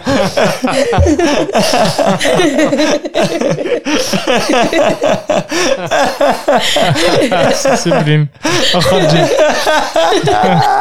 هاي تلعبي برا Aya, خرجي تلعبي شوية خلاص. تلعبي لا مارا t'inquiète, il y a- il y a la musique, tu auras le temps de le faire. Exactement. Et en passant, euh, quand t'écoutais euh, IAM dans le temps et que tu chantais leurs chansons, ben maintenant t'as un album avec eux. C'est aïe. vrai, ouais. C'est vrai que tu as, tu as, Ouais. tu as des chansons avec Ayam avant et, Et un album avec et un Akhenaton. al- album avec Ouais. Akhenaton. Donc le dernier euh, qui est Ouais. sorti, on va le mettre en référence. Ouais, c'était un moment fort quand là on a joué à, à Montréal avec euh, avec le avec l'orchestre symphonique. J'essaie de sortir c'était quoi la date du truc? Euh, on était en, en octobre. Euh, euh, mon dieu, j'arrive plus à penser. C'est quand qu'il est sorti Taxi? Taxi 1 Alors là, aucune idée. Taxi 1, Attends, Bad Boys de Marseille. Bad Taxi Boy de 1. Marseille, c'est ça? Ouais, Bad Boys de Marseille. C'était en 95. D'accord. avec la Funky Family. Donc il faut comprendre que en 98, 99, il y avait un autre son aussi qui était sorti après. Je me rappelle plus, mais euh, je chantais ça mais à fond quoi. Genre je kiffais trop ce refrain. C'était un peu le côté R&B français que je commençais à kiffer et tout. Et euh, donc c'était quelque chose de le chanter avec eux sur scène avec l'orchestre symphonique de Montréal euh, dernièrement. Et là c'était vraiment le moment vraiment que je vous racontais où où euh, même si je suis pas arrivée là où je voulais arriver, tu vois, j'ai eu beaucoup beaucoup de complications sur mon chemin, etc. Like literally against all odds, malgré tout, tout, tout, tout, j'ai pu vivre des moments tellement forts dans ma vie qui étaient un petit peu, God damn it, full circle. C'était comme si le, la boucle était bouclée, si tu Mm. veux. Euh, et aussi, ça me donnait des coups de pouce en, en moi de, de pouvoir continuer à y croire, de me dire que il n'est jamais trop tard en fait de continuer à construire ses rêves et de le vivre. Et du coup, euh, aujourd'hui, euh, j'ai l'impression que, en tout cas de, de ce que j'écoute, c'est d'ailleurs c'est intéressant. Là, tu, tu rentres d'une d'une d'une sorte de résidence d'écriture, de création. Mhm. Vous étiez vous étiez à Jeannette, c'est ça? Ouais. En train de bosser tous ensemble. Yes. Et euh, c'est tout tout ce que tu nous dis là. C'est ce, ce- si on si on doit prendre Hadi la scène à Néo, Mm. oui, il, a choisi l'écran du moment. Ouais. Et du coup, donc ça veut dire, est-ce que tu te souviens à quel moment tu as choisi cette Mariam là, de se dire, euh, ok, c'était quand? En fait, c'était il y a longtemps. C'était le moment où j'avais écrit une chanson qui s'appelait Mama Algeria. C'était en 2012. Et euh, à ce moment-là, j'avais euh, commencé ce processus-là. J'avais pas eu les moyens de vraiment atterrir, si tu veux. Mais euh, j'avais pris cet envol-là. Je savais pas comment j'allais pouvoir atterrir après, mais on a, on a décollé. On a décollé à ce moment-là. Et euh, ces morceaux-là commençaient à arriver petit à petit à travers mes projets. Euh, par exemple, quand j'ai sorti mon premier premier projet qui s'appelait On My Way, la chanson On My Way a du Gumbri dedans. Euh, T'as Jamil en arrière. Euh, et cette chanson-là, je l'avais créée sur mon téléphone à la base. Tu vois, genre j'avais fait avec iMachine et tout. Mais j'avais une idée très claire rythmiquement qu'est-ce que je voulais. J'avais la vision de ce que je voulais là-dessus. Et euh, ça avait commencé avec ces éléments-là où je prenais des petites chances d'ajouter des touches, tu vois. Et je chantais ou j'entrais du derja un peu ici, un peu là. C'était venu naturellement, c'était pas quelque chose que j'avais planifié, franchement. Le reste de l'album ressemble pas à ça. Hein. c'était, tu vas trouver du, R&B, tu vas trouver du reggae, voilà quoi. Euh, puis il y aura un son qui s'appelle Déraciné dans, dans la chanson, dans mon album, de cet album-là, qui s'appelle On My Way. Et euh, je dirais que c'est le début de ce chemin-là que j'avais pris. Et c'est en 2023. Euh, j'avais en tête que tous ces projets que j'ai fait jusqu'à maintenant, c'était des EP, des mixtapes, des collabos, etc. Mais que mon album, euh, idéalement, allait être quelque chose qui allait honnêtement représenter euh, ma croissance jusqu'à aujourd'hui. Et que de cette croissance-là, ça me ramènerait à, mon public algérien je dirais un public maghrébin en général, parce qu'on partage énormément à travers le Maghreb. Euh, on en partage énormément de choses. Euh, soniquement parlant, bien sûr. Mais quand je parle de l'Algérie aussi, c'est parce que ben, notre expérience est très très unique. Des autres pays aussi. Donc il y a un côté qui nous rassemble et un autre côté qui nous différencie. Et euh, cette, euh, ce côté spécifique que je voulais toucher en moi, à un moment donné, je me suis dit, ben, en fait, euh, euh, j'ai le droit de repartir dans mon pays maintenant. En fait, pendant très longtemps, j'avais pas le droit de repartir au pays. Et maintenant, j'ai le droit de repartir. Non seulement j'ai le droit de repartir, j'ai le droit d'être qui je suis dans mon pays. J'ai le droit d'être qui je suis sur scène dans mon pays. J'ai eu la preuve, tu vois, à travers les spectacles que j'ai pu faire avec Jamil, que j'ai une place. Et euh, non seulement que j'ai une place, mais j'ai une voix que beaucoup de personnes peuvent euh, ressentir au fond d'eux-mêmes et connecter avec. Et j'ai une histoire que personne n'est en train de raconter en soi et que je peux me donner la permission de le faire maintenant.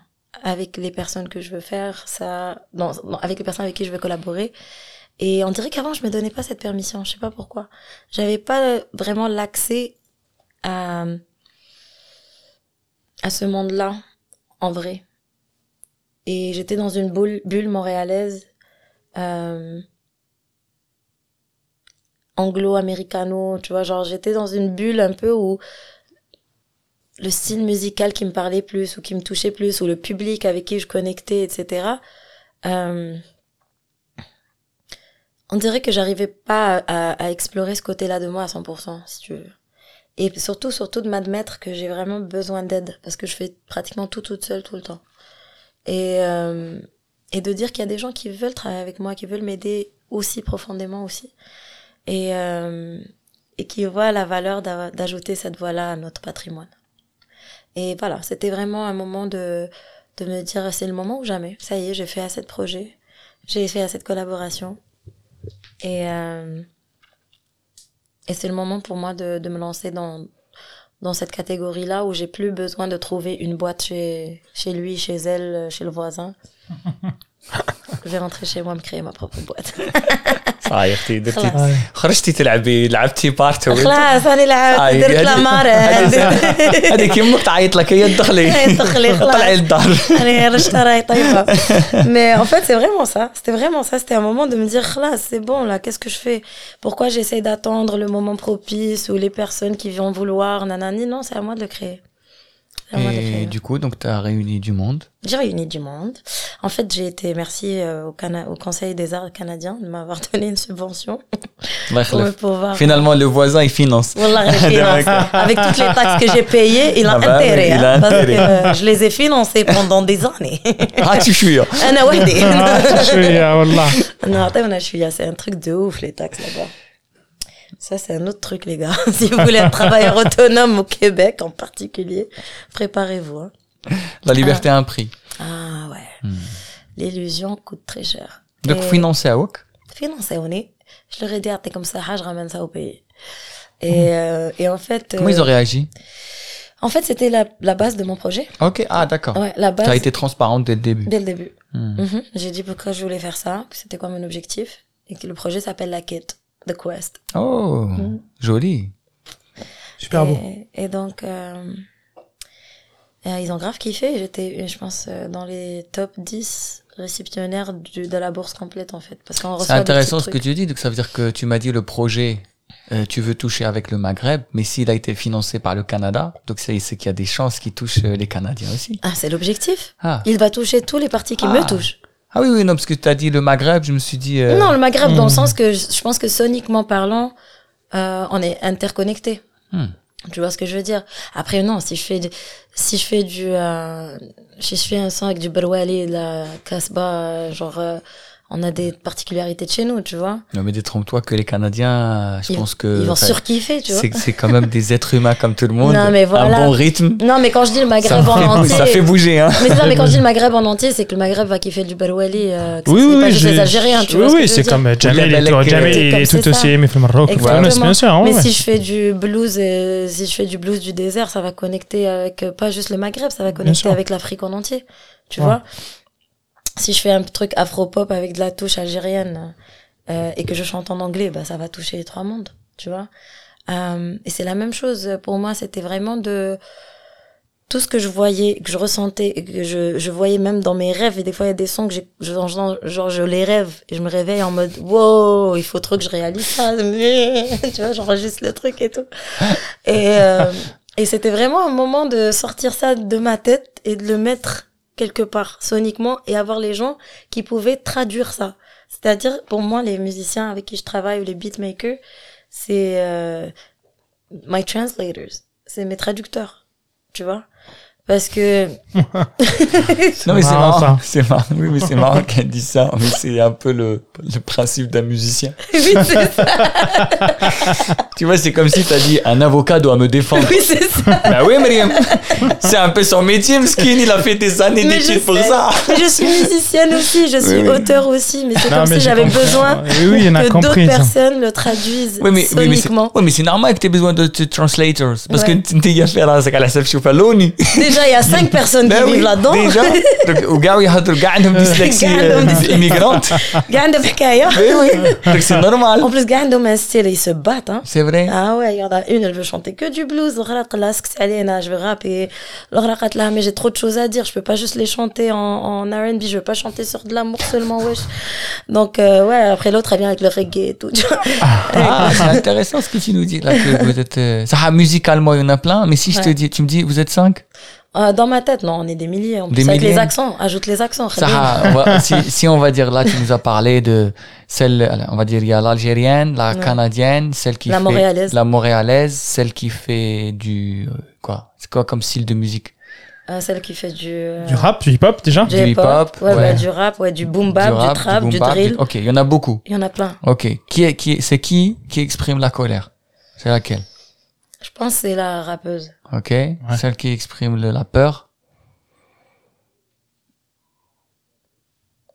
La peur. La peur, c'est la R&B. Ok. Et l'amour Soul. Bon, comme Loli Emile, أنا- باقي لك. مازال مازال Et مازال la لا لا douleur, la peine, c'est le blues.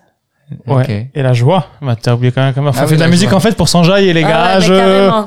je Alors, vous bousille le La concept, mais joie, alors- la joie, c'est tout ce qui touche euh, l'afro euh, et l'algérien. aïe ah, zerda ya معينك. طبلة طبلة Célébrationnes. يلا J'adore danser, j'adore euh, faire la fête. Et pour moi, c'était important de faire de la musique, euh, même si je parle de certains enjeux difficiles ou même si c'est un peu engagé ou quoi, que ça soit de la musique euh, sur laquelle tu peux t'enjailler aussi. Donc même si je vais raconter un truc sérieux, j'ai envie que tu t'enjailles là-dessus aussi. Ah ouais. tu kiffes sur le faut truc. Après, tu réalises qu'est-ce que je raconte, tu vois. Faut les laisser l'agréable, Ouais. Et du coup, la traduction avec les musiciens, c'était comment? Ah mon dieu, c'était incroyable. C'était incroyable parce que c'était cool de voir des gens qui kiffent ce que je fais déjà à la base et euh, et qui euh, et qui ont compris où j'essayais de partir avec euh, la touche que je voulais ramener. En fait, euh, je fais pas de la musique algérienne avec une touche euh, montréalaise ou un peu d'anglais ou un peu tatata. Je fais ma musique avec toutes les touches qui me touchent. Avec toutes les touches qui me touchent. Point. point C'est quoi ton style? Ça s'appelle la touche. La touche, frère. Et tu sais, en plus, sur un piano, il y a des touches. On dit les, touches qui me touchent. ça, veut, C'est la dièse. ça veut dire la que, dièse. ça veut dire que si, Les- si, si, alors si c'est des touches qui la touchent, ça veut dire qu'il y a l'instrument de elle-même. Moi, je suis déjà touchée. Et je suis touchante. Alors, tu vois. Oh euh, tu sais qu'il y a une, il y a, une morceau qui s'appelle Touche Mamie Touche. ah, je pensais que tu allais lui parler de Touchia et tout. Je Touchia aussi, ouais. Ah, j'ai tellement peur que les gens prennent juste cette partie que ça soit détourné au pire des Touche Mamie Touche. Mais si, René euh, mm. Touche à gauche ou à droite? Eh. T'aimerais l'amour à gauche ou t'aimerais l'amour à droite? Aïe, aïe, aïe. Mais en fait, euh, non, c'est ça, c'est. Euh, c'est un délire voilà, c'est un délire, c'est un voyage. Vous voyagez avec moi de A à Z. Et c'est ça que je fais avec beaucoup de mes projets. C'est juste que celle-là, elle a vraiment l'élément euh, euh, conducteur. Le, le, le, fil, rouge. Merci, le fil conducteur et le dénominateur commun qui est beaucoup plus clair qu'avant, si tu veux. Donc, les Hoa Les Hoa, euh, d'une manière ou d'une autre, tu vas trouver une rythmique de chez nous, un instrument de chez nous, une mélodie de chez nous. Mais il y aura pratiquement dans chaque son de la darja, déjà, que j'ai pas fait, j'ai pas pu faire avant. Ça, c'est grâce à Timo et Jamil qui m'ont aidé à traduire tout ce que j'avais besoin de dire. Euh, mais de manière à, à, à le faire, voilà, comme on, comme on parle entre nous, tu vois. Et euh, les thèmes dont on discutait, c'est ça qui est beau quand tu construis aussi en résidence. C'est quelque chose que j'avais pas eu la chance de beaucoup faire avant, parce que même si je faisais partie d'un band, on était souvent en train de chacun écrire de son côté, et puis après on se retrouve, tu vois. Et euh, surtout considérant qu'on écrivait des fois des chansons qui étaient en trois, quatre langues dans une chanson. Chacun dans son monde, euh, littéralement. Alors que là, tout ça se rassemble dans un artiste, un monde. Et, euh, et que ça, c'était beau de voir euh, tous les éléments qu'on essaie de ramener, euh, que ça soit dans la mélodie, dans les fins de phrases, ou est-ce que c'est dans la, dans la langue qu'on va ramener la touche et tout. Et de laisser chaque chanson décider pour elle-même c'est quoi que ça allait être. Euh, et ne pas forcer la donne, tu vois. Même que là, par exemple, euh, jusqu'à maintenant, j'ai écrit une chanson en français sur 10. Bon, Il y en a encore deux autres, euh, deux ou trois autres à écrire. Mais c'est pas un truc que je force. Dans le sens que je suis pas dans une stratégie de hada lazim. Mais j'ai une ligne directrice de où je vais aller. C'est pour ça que j'ai travaillé avec Jamil pour la direction artistique, tu vois, parce que moi, je suis éparpillée, je vais vouloir faire plein de trucs différents tout le temps. Donc c'était important pour moi d'avoir quelqu'un qui comprend où je veux partir et qui peut m'aider à, à, Épuré. à épurer, à cerner le truc, à rester sur le sur la bonne voie, tu vois, qu'on dérape pas un peu trop sur les différentes voies, et euh, de ramener des éléments euh, artistiques là-dedans, outre que nous deux, parce que il fallait quand même des beatmakers, parce que j'allais pas faire ça avec des musiciens, j'allais pas faire ça en acoustique. Et pourquoi les beatmakers? Parce que là, ça peut amener mon autre monde là-dedans, les touches hip-hop que je veux, les touches un peu, euh, si tu veux, euh, électropop aussi qu'on peut ajouter, et, euh, et moderniser le tout, si tu veux.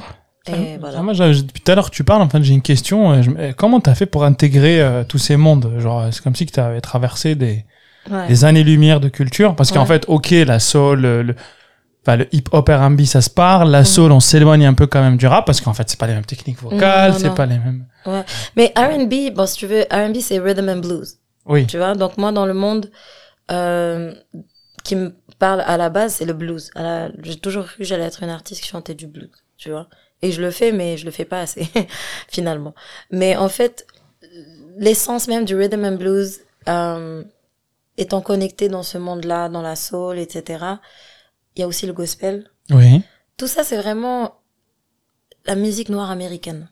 Le hip-hop aussi. C'est l'âme noire américaine. Ouais. Tu vois. Et c'est basé sur tellement de souffrances, tellement de, d'effacement de leur identité, d'écrasement, de, de combat, tu vois, pour avoir sa place, marquer sa place. Et ils l'ont fait de la manière la plus grandiose. Où maintenant, c'est littéralement eux qui lead la culture américaine.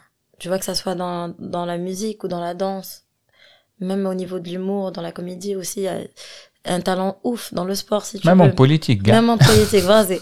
Mais dans le sens qu'il y a vraiment eu un chemin parcouru Et, et ça, c'est un talent inné de Dieu, tu vois. C'est comme si, à un moment donné, on t'enlève tout, mais on peut pas t'enlever ton esprit, on peut pas t'enlever ton âme, on peut pas t'enlever cette connexion-là. Euh, cette source. Et cette source-là va toujours dépasser euh, les éléments opprimants et oppressants qui veulent l'étouffer. Et elle les dépasse d'une manière qui va au-delà du calcul. Ça touche un monde qui ne te connaît même pas. Parce que l'essence même, elle est universelle. Tu vois? Et je pense que il faut quand même reconnaître ça quand on fait ce style-là, d'où ça vient et pourquoi ça existe, tu vois? Et pour moi, c'est pas juste des styles comme ça parce que c'est cool. Non, je connecte très très profondément avec ça parce que c'est ça, ça a été ma thérapie. Pour moi, chanter, c'est une thérapie. C'est euh, c'est ma façon de survivre ce monde. Sur, survivre cette folie de ce monde, toutes les émotions de ce monde et pas juste la souffrance, hein.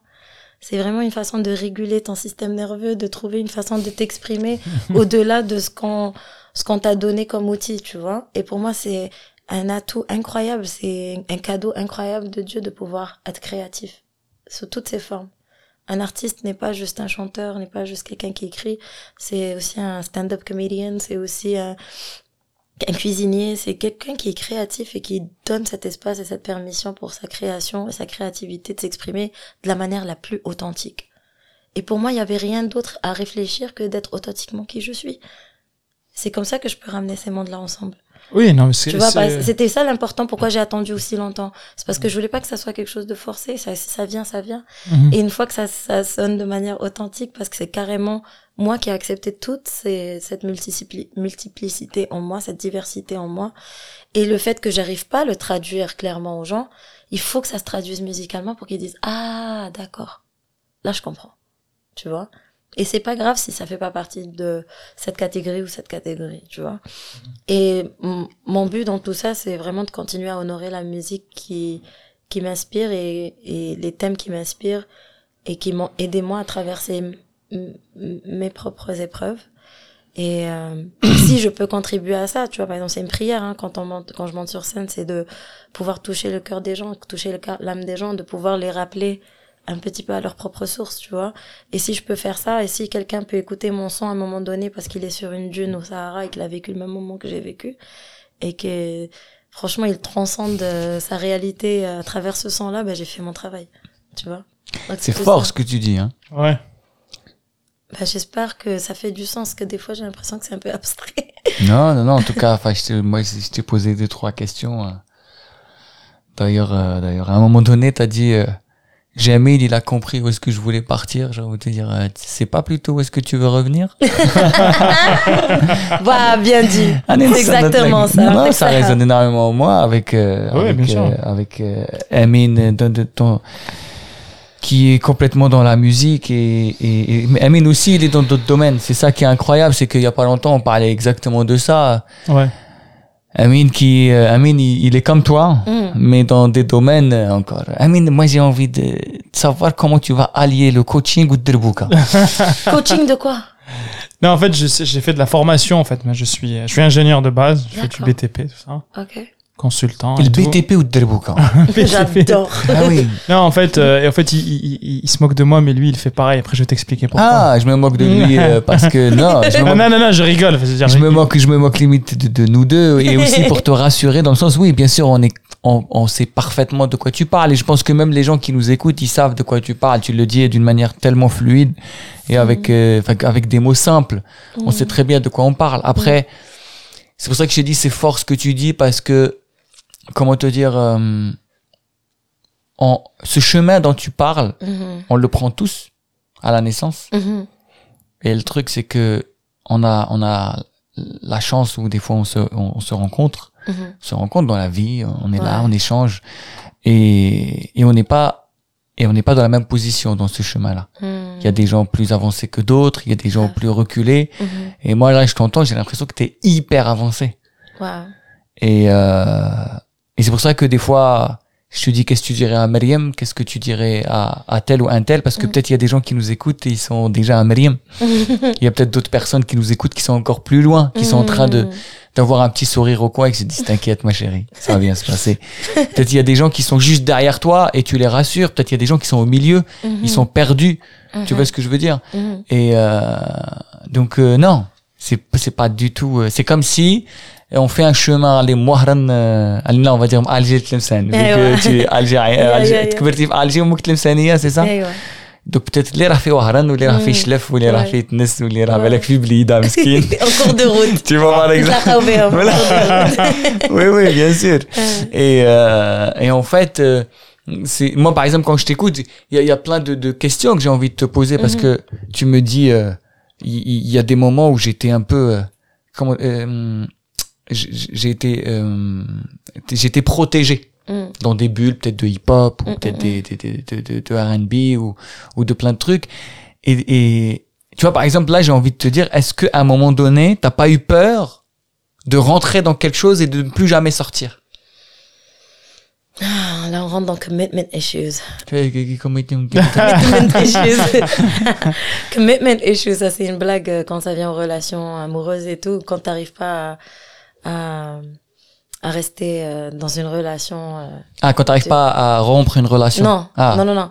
T'arrives pas à commit, ça veut dire euh, t'engager vraiment. Ah, ok. Ah oui, c'est-à-dire euh, complètement. D'accord. T'as des problèmes d'engagement. ah, je te dis c'est bien, mais il faut pas que je sois étiqueté avec cette personne, c'est ça. Il faut que je reste sur, euh, disponible sur le marché. C'est ça. Il y a comme toujours un moment où t'es en mode euh, ah je kiffe bien cette personne, mais attends, attends, tu sais je veux pas qu'il y a Je veux pas l'étiquette hip hop royal. Bien abgna je suis eh En fait, t'es là. Vraiment, mais vraiment, en fait, j'avais probablement une peur qui était pas qui était pas mise en avant parce que j'arrivais pas à être à 100% mariée à un style à une voix à une façon de faire. Et euh, j'avais peur de tromper mon mari. Parce Qui que je, je suis quelqu'un de très loyal. Qui est? En fait, mon mari, en soi, si c'était le blues, tu vois, j'allais le tromper, mais carrément T'étais avec... polyamoureuse. Moi, j'étais polyamoureuse, que je que te dise. Mais dans la vraie vie, je le suis pas, attention. pas du tout. Mais euh, non, mais j'étais vraiment polyamoureuse. Euh, avec avec euh, mon art, avec mes expressions, Ah, même dans mon style d'écriture, tu vois, par exemple, euh, c'est drôle, mais il y a des styles d'écriture pour le R&B, pour le soul, pour le hip-hop, des approches complètement différentes, des timbres de voix différents, des intonations différentes, des émotions différentes à aller trouver là-dedans. Et euh, et avec tout ça, ah, une grande, j'étais juste en mode papillon. C'est ce qui m'inspirait, en fait. À un moment donné, il y avait ça, il y avait ça. Après, j'avais peur parce que je me disais, si je suis sur scène, moi, j'ai envie de, j'ai envie de faire la fête aussi, tu vois. J'ai pas envie de juste chanter des chansons où t'es juste posé comme, oh, maman. Lord help me now. T'es genre, t'es pas en mode, je vais pas faire une heure de ça, je vais péter un plan, tu vois. Peut-être que je suis un petit peu TDAH, je sais pas, tu vois. Un petit peu difficile d'attention. Euh, Raconte-nous euh, ton parcours polyamoureux en musique là. Aïe, aïe, aïe. Parce que là, dans les oreilles, ça a fait du bien. hein. Moi, je suis prêt à t'écouter une heure comme ça. hein. Si tu fais tous les. Ouais, voilà. Comment t'as dit je t'aime à tout le monde, ça? Alors, franchement, si vous kiffez le prochain projet que je sors et que vous kiffez la chanson blues, ou la render comme projet gars blues. قولوا لي ونديروا. Après, qui est notre projet Bellouz. On parlait de Bellouz, baklawa. Ah, بلوز سميه بروجي بلوز ماشي ماشي بالكوكب بلوز. بلوز بقلاوه تاعنا بلا بلوز ها ما- ماشي بالكاوكاو ماشي لازم بخلطة. احنا كلش بلوز كلش بلوز alors là alors blues du désert blues du Mississippi tu vois encore là il y a un autre بلوز خونا ماذا بلوز تاع المارشي تاع ستيف. تحوز علينا صافي ندخل في روحنا ah là là Allez, Ah, on c'est ça. t'écoute. Allez, on t'écoute. واش واش حبيت Je sais pas, تسمع؟ Naya. donc tu Là, as t'as- c'est quoi t'as- Tu sais t'as- quoi t'as daté les styles Ouais. t'as daté les J'ai styles daté musicaux styles musicaux. Fais-moi- quel est le premier que t'as- t'as- t'arrives au Canada Ok. Ah, ah. C'est non la- mais je le Canada depuis l'Algérie depuis l'Algérie déjà Ouais. c'est les becs c'était quoi Ma- Ma- Ouais, Ma- il y a Ma- des- Maria إذا كاين كش واحد اللي كبر معايا في بولوغين باب الواد يعرف que je chantais tout le temps cette chanson. Allez, vas-y. Vous êtes prêts Oui. Les voisins sont prêts Oui. J'ai la voix pétée les amis, so je vais vous faire une version. euh, معليش Voilà. انا جوست Ok. بنيجه كما يقولوا Okay. No, I can't forget this evening. No, your face as you were leaving. Vous connaissez ce son? Ça vous dit quelque chose? I can't live if living is without you. I can't live. J'ai la voix pétée, désolée. Can't live if living is without you. I can't live. I can't give anymore.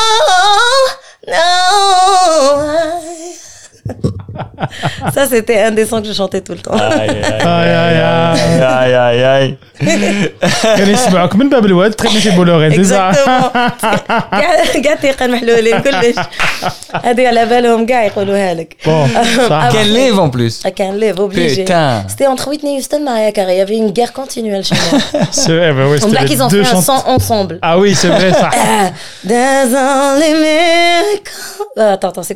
there, on- there, there could be miracles. Okay. There could be miracles when you believe. The hope is real. It's hard to keep. Je me rappelle plus des mots, mais je les chantais en Algérie quand j'étais petite.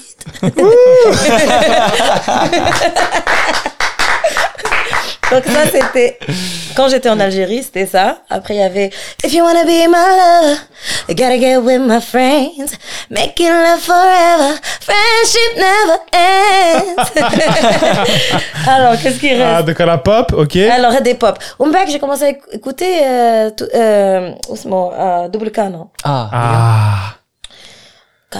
J'ai les quelque chose comme ça, là. Je me rappelle plus des mots. Mais putain, c'était la première fois que j'ai découvert le hip-hop. T'as Sahf Dzair.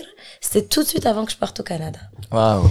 Et là, j'ai, encore une fois, c'est comme si l'écran Jen Dzair, tu vois. Parce que là, le hip-hop, je le connaissais de l'autre côté, tu vois, le Ouais. rap. Et je le connaissais seulement parce que ça chante, ça, ça a apparu avec des chanteuses que je kiffais, tu vois, genre Maria Carey, tout ça Ils ont fait plein de collaborations dans le R&B hip-hop, tu vois, dans Ouais. le temps. Ouais. On connaissait Tupac, on connaissait euh, Biggie, Snoop Dogg, voilà, mais jamais me suis bien le rap algérien. Avant de partir, je l'ai découvert. Dommage. Et waouh, c'était dans mes oreilles tout le temps, parce que pour une fois, quelqu'un parlait de nos problèmes. دونك كنت حافظ شويه انت لي تريبلات تاع دبل كانون تيزا جيت افون كنت قلت لك شا قلت لك بلاد ميكي Ouais. بلاد تاع تيكي بلاد كلش فوق كلش فيها فابريكي بلاد اللي ما فيهاش مشاكل مش بلاد. وحدة الحمد لله كيما قال واحد بلاد. voilà, quatre دبل kilomètres. كانون كيما كانوا. يا خويا fait ويا بحبيبتي عوامة. Enfin bref, j'ai laissé ce monde-là et je suis arrivée au Canada. Et au Canada, euh, دخلت في le monde un peu plus euh, emo, euh, rock, euh, heavy metal, machin et tout. Et là, j'ai rencontré le l'artiste euh, Evanescence. Ah ouais. Ah, Evanescence, ouais. Waouh Là, je me rappelle plus rien de blanc mémoire, mais c'est dans ce temps-là.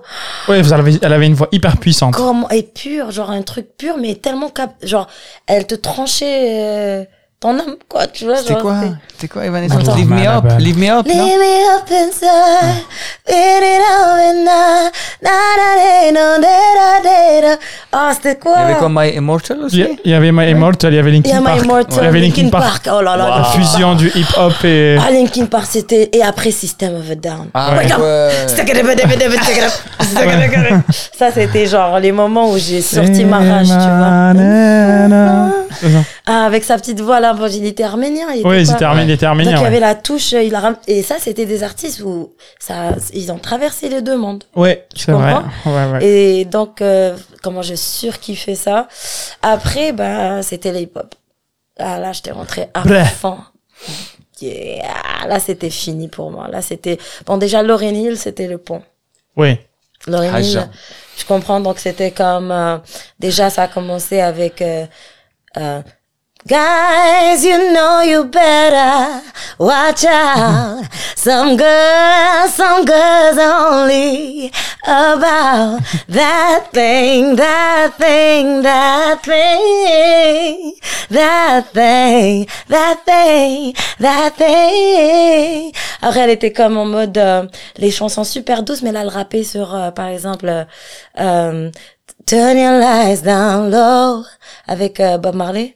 Là, Ouais. t'es comme Loving you is like a song I replay every three minutes and 30 seconds every day. Là, j'étais comme, oh, tu peux rapper sur des sons comme ça aussi. C'est vrai que c'était- du génie là. ouais, c'est ça. Puis l'autre, c'était, euh, c'était, c'était euh, par rapport à, aux Fujis, tu vois. Oui, les Fujis. Les Fujis, elle avait des sons de ouf, tu vois, genre euh, pour moi c'était ouais avec Wyclef et tout.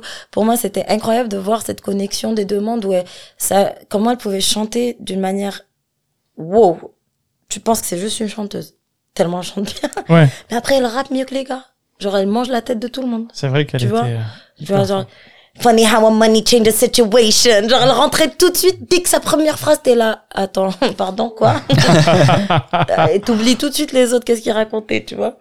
Euh, donc, c'était un petit peu le moment où j'ai euh, commencé à ouvrir mes yeux à, C'était l'époque de, de, du- de l'adolescence. Enfin, En fait, ça, c'était la fin de mon adolescence, Le si rap. tu veux. Ouais, le rap, c'était euh, euh, The Hood, 14, t'as 15 ans. Ouais, sortie 14, d'école. 15 ans, j'étais un petit peu... euh, ça se lançait des freestyles, tout ça, quoi. Non, non, 14-15 ans, c'était la partie Evanescence, euh, System of a Down, et Linkin Park, machin et tout.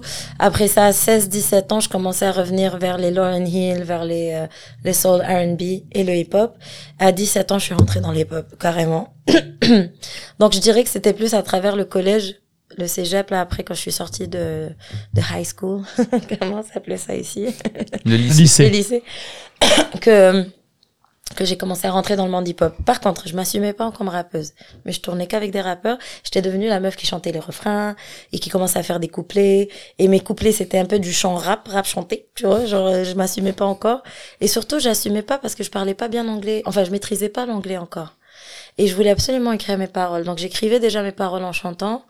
Et là, je commençais à écrire en, dans ce qu'on appelle le sing rap, si tu veux. Ouais. Maintenant, c'est devenu populaire, mais avant, personne ne le faisait. Donc, euh, j'avais l'air de, de juste dire trop de mots dans ma mélodie, tu vois. Alors que maintenant, c'est tout ce qu'on fait. Et là, il y avait le groupe Bone Thugs and Harmony. Je sais pas si vous avez entendu Ah parler. non, là, tu nous perds. Là, tu commences à rentrer dans les spécialités. Ah, merci. Là, je- alors pour nous, le voyage commence maintenant. Ah, gotta get with everybody. Donc, en fait, Bone Thugs and Harmony, c'était des rappeurs de Cleveland, si je me trompe pas, qui, eux, étaient des thugs. En fait, c'était des gangsters amers de rue, tu vois, genre, qui vendaient de la drogue, qui étaient dans, de la rue, si tu veux, Mhm. mais qui chantaient en harmonie. Et ils te, ra- ils te rappaient en chantonnant, en harmonie, des thèmes, mais des trucs durs de la rue, quoi. Ils ont une chanson, c'est comme Wake up, wake up, wake up, it's the first of the month. Na, na, na.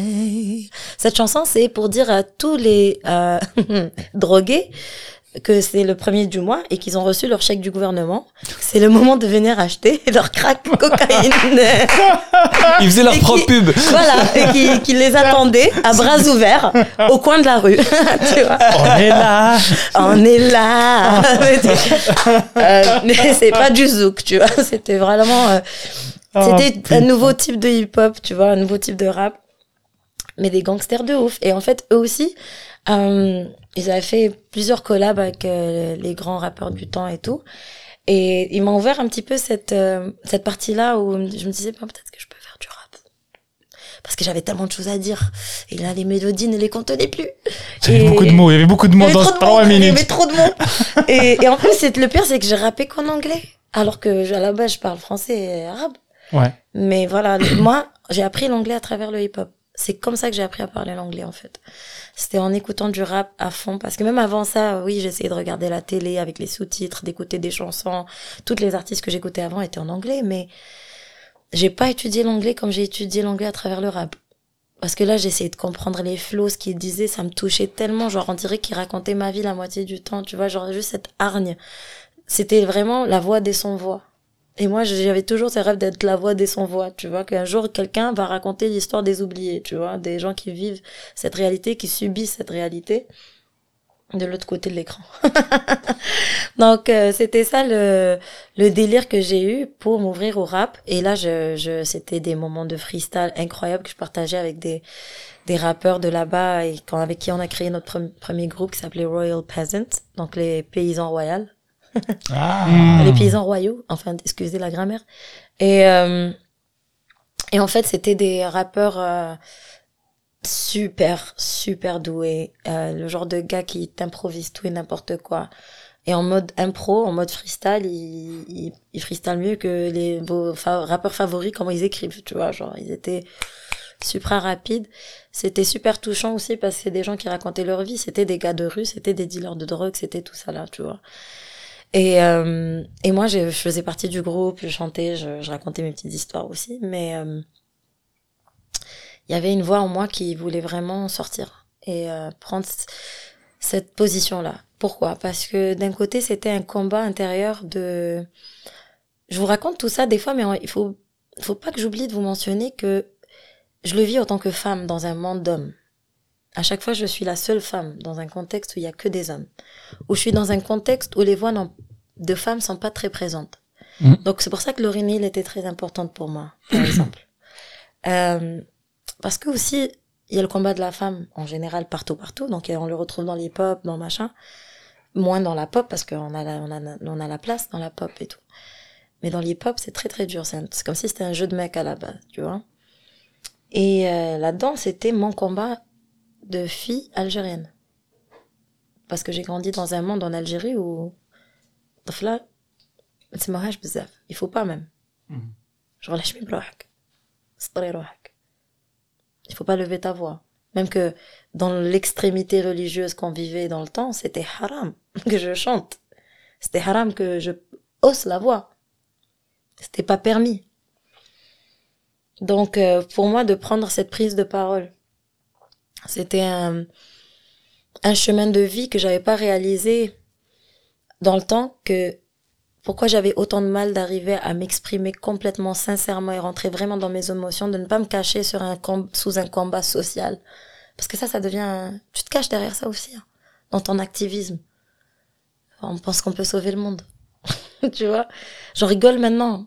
Même si je, reste quelqu'un d'engagé dans plusieurs, dans tous les termes, dans tous les sens du terme. Mais pour moi, c'était un, un moment de réaliser que, je suis pas juste en train de me battre pour des causes, des problèmes sociaux, des causes euh, qui, qui sont plus grandes que moi, en fait. C'est très, très proche. C'est juste là. C'est le coin de, de rue à gauche de mon artère, tu vois. j'attendais pas celle-là درت لنا الهده يا بعينك كيف فروج كيف فروج ما كنت تبع قلت تحسب في الحومه اوكي Non, mais elle est en train de te dire que c'est juste là, quoi. C'est juste là. Juste là, de l'alimentation générale. Il n'y a pas besoin d'aller plus loin. Même pas besoin, même pas besoin d'aller adjacente. de l'alimentation. Pas besoin d'import-export. Sur place. Et euh, donc c'était ça, c'était vraiment de me dire en fait euh, là mon petit mon petit problème là, c'est parce que moi-même je dois me déprogrammer là, moi-même je dois décoloniser ma tête aussi. Et aussi me me défaire de, ce blocage qui est là depuis un bon moment. Et de cette honte, de cette culpabilité, de cette euh, voix en moi qui me dit personne ne veut t'entendre et que t'as pas le droit en fait de parler, tu vois, et que ta voix ne vaut rien. Qu'elle ne pèse rien. Tu vois? Et c'était vraiment de combattre cette voix à chaque fois. Et, euh, et après, quand tu es de l'autre côté, c'est que tu es englouti d'une autre façon. Tu es une réfugiée. Tu es en bas de l'échelle. Euh, immigrant. T'es pas chez toi. Tu te plains de quoi? Tu veux retourner là d'où tu viens? Si tu te plains ici, c'est quoi le problème en fait? T'as qu'à repartir d'où tu viens? Tu vois, c'était un petit peu ça, c'était genre un mode de... Tu peux rien dire nulle part en fait. T'as pas ta place ici, t'as pas ta place là-bas. Bah là, je vais la mettre cette place sur ce papier. Avec ce stylo. Et après, bah, je vais la mettre sur ce micro. Même que la première fois que j'ai rappé, ma voix voulait même pas sortir. J'étais là. Euh, euh, elle était toute petite, elle T'es comme ça. C'est. Elle était en mode euh, 8 miles. C'est le premier. C'est ça, ouais, c'était ça. Elle comme 8 miles, ouais. Tu vois, genre, j'étais vraiment en mode, euh, attends, je m'éclaircis la gorge. Et là, je savais plus parce qu'il y a une voix quand tu rappes. C'est pas la même voix quand tu chantes. Oui, c'est une autre, euh, Tu vois? une autre partie des cordes C'est que ça. tu touches, ouais. Et même à ça, ça t'apprend aussi à ne pas mettre une voix quand tu chantes. Est-ce que quand tu parles, tu peux chanter tout de suite ou tu dois te créer une voix? Ça, c'est une réalité aussi. Vous avez déjà entendu des gens quand ils parlent, après quand tu chantes, c'est une autre personne? Ouais. C'est un truc, hein Ouais. Par exemple, Shakira, elle parle pas comme elle chante. Ouais. Elle parle pas comme ça, wesh. tu vois?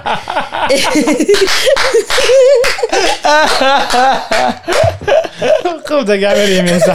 Je pense qu'elle a plusieurs dans ta bite demandez-les trois baguettes c'est pour ça que moi et lui on s'entend trop bien demandez-les trois baguettes je de la voix et euh, trois baguettes mais trois hein, mais je suis trois trois ouais,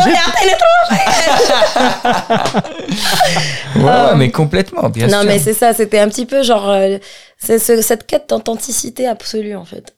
De prendre la voix qui est mienne et de, de l'assumer à 100% sous toutes ses formes.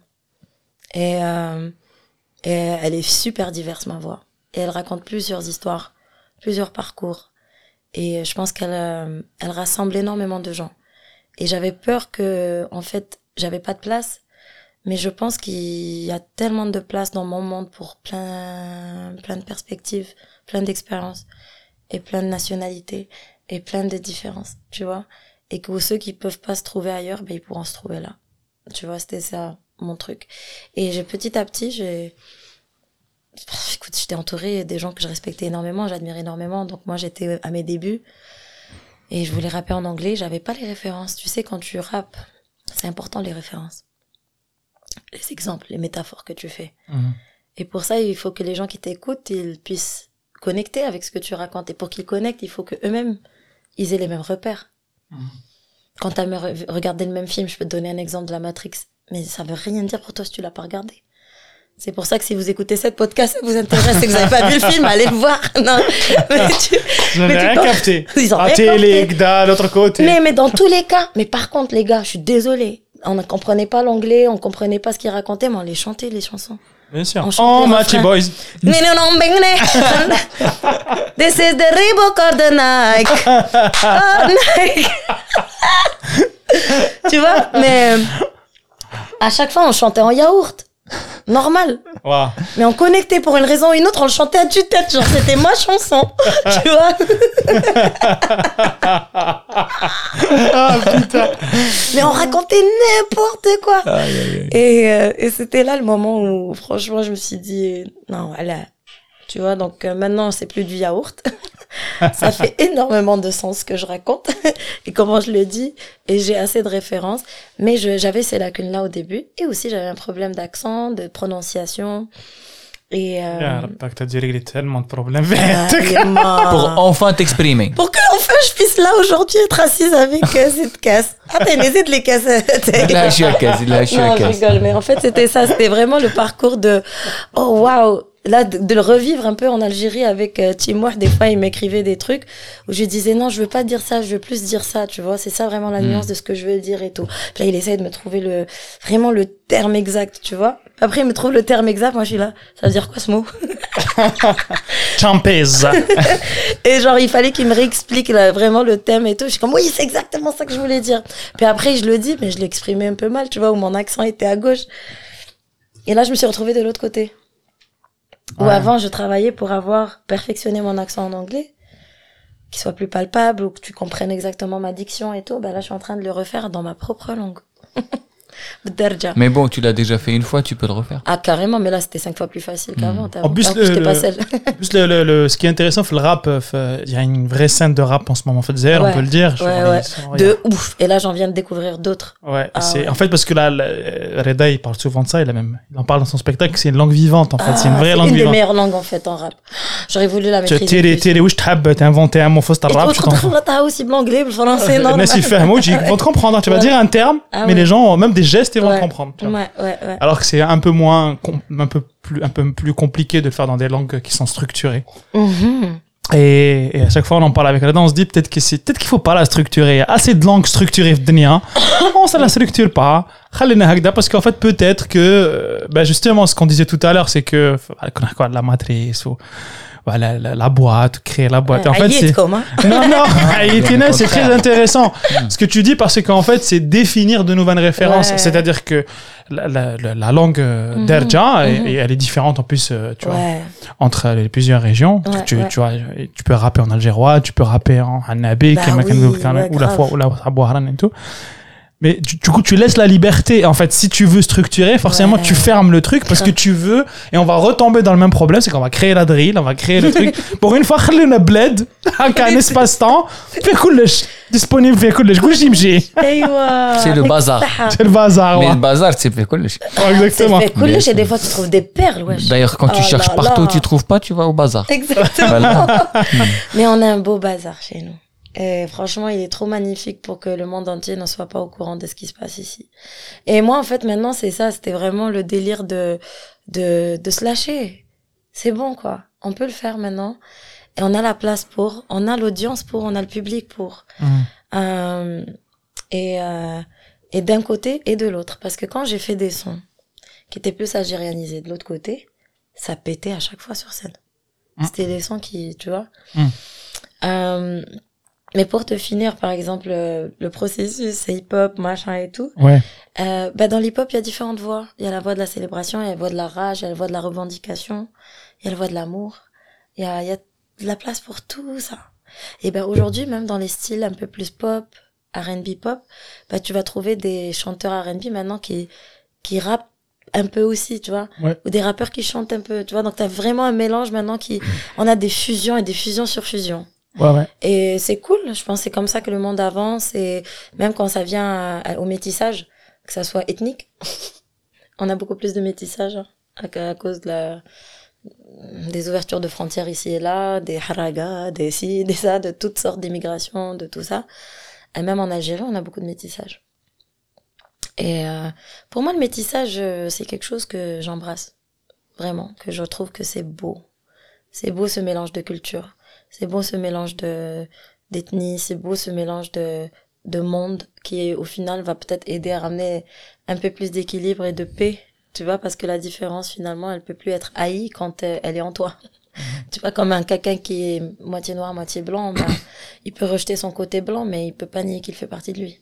Il peut rejeter son côté noir, mais le monde va lui rappeler qu'il est moitié noir ou qu'il est noir, tu vois. Et, euh, et la même chose pour l'arabe. Nous, notre identité en Algérie, est-ce qu'on est des arabes? En partie. Est-ce qu'on est des berbères? En Est-ce partie. qu'on est des amazirs? En partie. Et qu'est-ce qu'on est? En partie. Est-ce qu'on est des turcs? On est en à, qu'on la est fin, français? euh, à la fin, on est parti. Mais bon, On est c'est un autre sujet, ça, mais Mais t'as vu comment, même Bled, non? Tu vas de l'est à l'ouest, on dirait...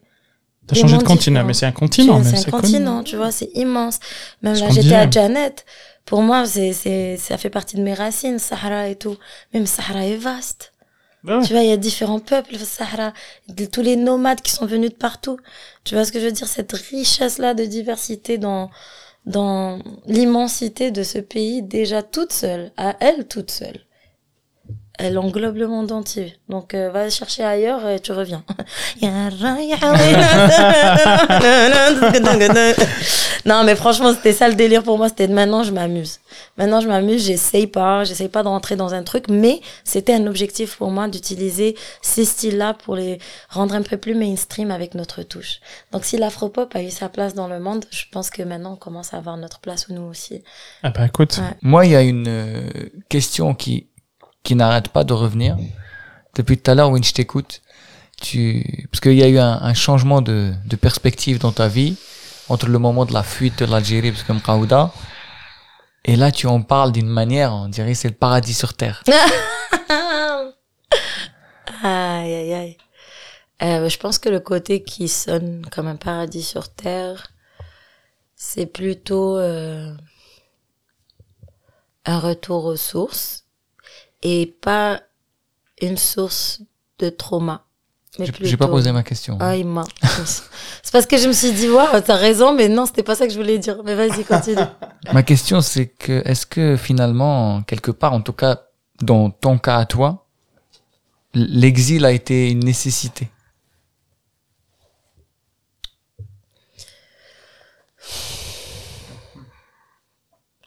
Je dirais que maintenant, la réponse serait peut-être oui. Mais il faut savoir que quand j'ai quitté l'Algérie, je voulais pas quitter l'Algérie. Euh, je voulais pas du tout quitter l'Algérie. Je commençais enfin à me sentir chez moi quand on a quitté. Euh, J'étais rentrée dans un conservatoire, je faisais de la musique, euh, j'avais des amis, euh, j'avais des repères. J'étais bonne à l'école, ça allait bien l'école. Euh, entre deux bombes. Après, on a failli crever quelques fois. Mais euh, la réalité, c'est que je connaissais pas un autre monde, à part celui qui était dans l'écran, n'est-ce pas? Euh, Et c'est vrai que j'étais allée en France une fois, euh, avant de quitter le pays. Et euh, je me rappelle être à Paris, être avec ma cousine et tout, de voir tous les trucs qu'ils pouvaient avoir, les trucs qu'ils pouvaient acheter, les trucs, euh, voilà. Tout ce qui était inaccessible chez nous. Et c'était genre cool. Mais j'étais trop contente de repartir au pays. J'étais trop contente des étés, euh, d'aller à la plage. Je vivais dans, dans un quartier populaire, dans un quartier pauvre si tu veux, mais même s'il y avait des, des cafards euh, dans la maison auxquels j'avais peur d'aller aux toilettes au milieu de la nuit parce que ça volait des fois, tu vois. Euh, euh, j'avais des cafards morts dans notre cuisinière. Quand on faisait à manger, ben, il y avait des cafards morts avec nous, tu vois. C'était une réalité où il y avait des inondations, un manque d'électricité, un manque d'eau. Il y avait une maman pa- monoparentale qui, mon- monoparentale qui souffrait énormément juste pour, pour survivre et tout. Il y avait tout ça qui était dur. Mais, euh, mais j'étais bien, quoi, dans un sens, tu vois. Je savais que c'était dur et que c'était compliqué et tout, mais je me réveillais le jour, euh, j'avais la vue sur la mer. Genre, j'étais sur le boulevard. J'allais dans ma chambre, j'avais une montagne, même si c'était des bidonvilles, tu vois. C'était vraiment quelque chose que, c'était des, des petits trucs qui avaient l'air de rien, mais qu'après, ça m'a énormément manqué, tu vois. Donc, euh, je voulais pas quitter le pays à la base parce que je venais enfin de me sentir comme si j'avais une place chez moi. Euh, j'avais un entourage à moi. C'était pas juste ma famille.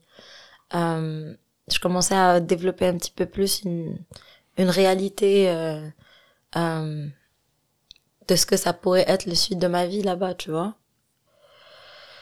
Après, euh, je t'avoue que quand je suis partie, c'était aussi synonyme avec opportunité, avec futur, avec liberté. Donc euh, j'étais euh, j'étais prise par cette idée-là de pouvoir enfin euh, rentrer dans une atmosphère qui allait me permettre d'être libre. Tu vois, où j'avais pas besoin d'avoir peur de juste être une fille dans la rue. J'avais pas juste besoin de, de m'habiller d'une certaine façon, de nanani nanana. Je pouvais vraiment m'exprimer et être euh, qui je suis dans toute ma liberté. Après, euh, je pense que cette chose que j'avais idéalisée a réellement eu lieu au Canada. Donc, euh, j'ai pu m'émanciper à, Montréal. J'ai pu devenir qui je suis aujourd'hui et je pensais quelqu'un qui n'aurait pas pu être la Myriam que vous voyez devant vous si j'avais continué en Algérie, ça c'est sûr. Mais vu que je voulais pas partir dans le temps, c'était un déchirement. Donc c'était pas quelque chose où je me suis dit ah c'est c'est la progression naturelle des choses ou que c'est comme waouh, c'est ce que tout le monde rêve de faire et tout. Moi, c'était un déchirement. Et surtout, c'était un autre type de déchirement dans le sens où j'avais l'impression de laisser les gens que j'aime faire le kokra. Donc c'est à eux maintenant de faire face à cette merde, mais moi, selecta. Ça selecta ou le selectage? Parce qu'arrivé de l'autre côté, j'étais encore plus pauvre que ce que je l'étais en Algérie. Parce qu'en Algérie, man, le mec là, tu vois, t'as pas de sucre, la voisine va te gérer. On n'a pas d'eau, le gars avec la citerne à côté, ben la carte elle est tu vois Là-bas, euh, chacun pour soi, Dieu pour tous, tu vois. Après, s'il y a un Dieu, parce que très souvent, t'as l'impression qu'il n'y a pas de Dieu là-bas, tu vois. Euh, ouais, après, c'était chacun pour ça, dollars euh, pour les autres. euh, mais ouais, c'était euh, c'était quelque chose où je l'ai vécu autrement, mon, mon, mon, mon déménagement. J'ai beaucoup souffert là-bas, énormément les premières années. Et euh, c'était pas parce qu'il y a des gens, chacun leur parcours. hein. Il y a des gens qui partent avec les papiers directement, avec un peu d'argent, euh, une idée claire où on va aller. euh, ils ont un taf ou leurs parents gèrent tout, ils ont les moyens et tout, tu vois. Moi, c'était pas le cas. Tu vois, nous on est parti en mode catastrophe, on est arrivé en mode catastrophe et on a survécu là-bas en mode catastrophe. J'ai commencé à travailler à 14 ans. J'ai j'ai soutenu ma famille depuis l'âge de 18 ans. Tu vois, donc j'étais vraiment pas dans une optique de ah oui, l'avenir est devant moi. Non, c'était la survie par tous les moyens nécessaires. Et euh, et le pire c'était que on pouvait même pas revenir au pays. Tu vois, donc euh, ben, en fait quand tu arrives en tant que réfugié, réfugié politique, Ah, vous Euh, étiez réfugié politique? Ouais, Ah, qui a fait des conneries dans ta famille? C'était pas pff, sais pas comment Quand je dis t'expliquer. conneries, euh, tu vois ce que je veux dire Par Ouais, rapport mais- euh, dans un référentiel. Ben, on euh, nous a mis en tant que réfugiés politiques. On est des réfugiés, point. C'était la, c'était la voie administrative idéale pour Voilà. faciliter. Voilà, Parce que tu vois que la décennie noire. exactement. Donc, il y et avait surtout ces- qu'on est parti illégalement. Ok, oui. Et on a hargna. Mais حركته بوطي المحيط الأطلسي Non, Non. hargna première classe en avion. Mais non. au passeport. euh, non, mais c'était, c'est pour ça. Bah, écoute, là, j'en parle avant. On m'a beaucoup dit, il faut pas trop en parler. Euh, genre, tu vois, tu, tu parles pas de ça, c'est mal vu, nanani, nanana. Et euh, je me rappelle des fois, on me posait des questions. Moi, j'ai du mal à mentir quand on me pose des questions. Et j'ai du mal à faire, euh, genre, euh, l'autruche, tu vois.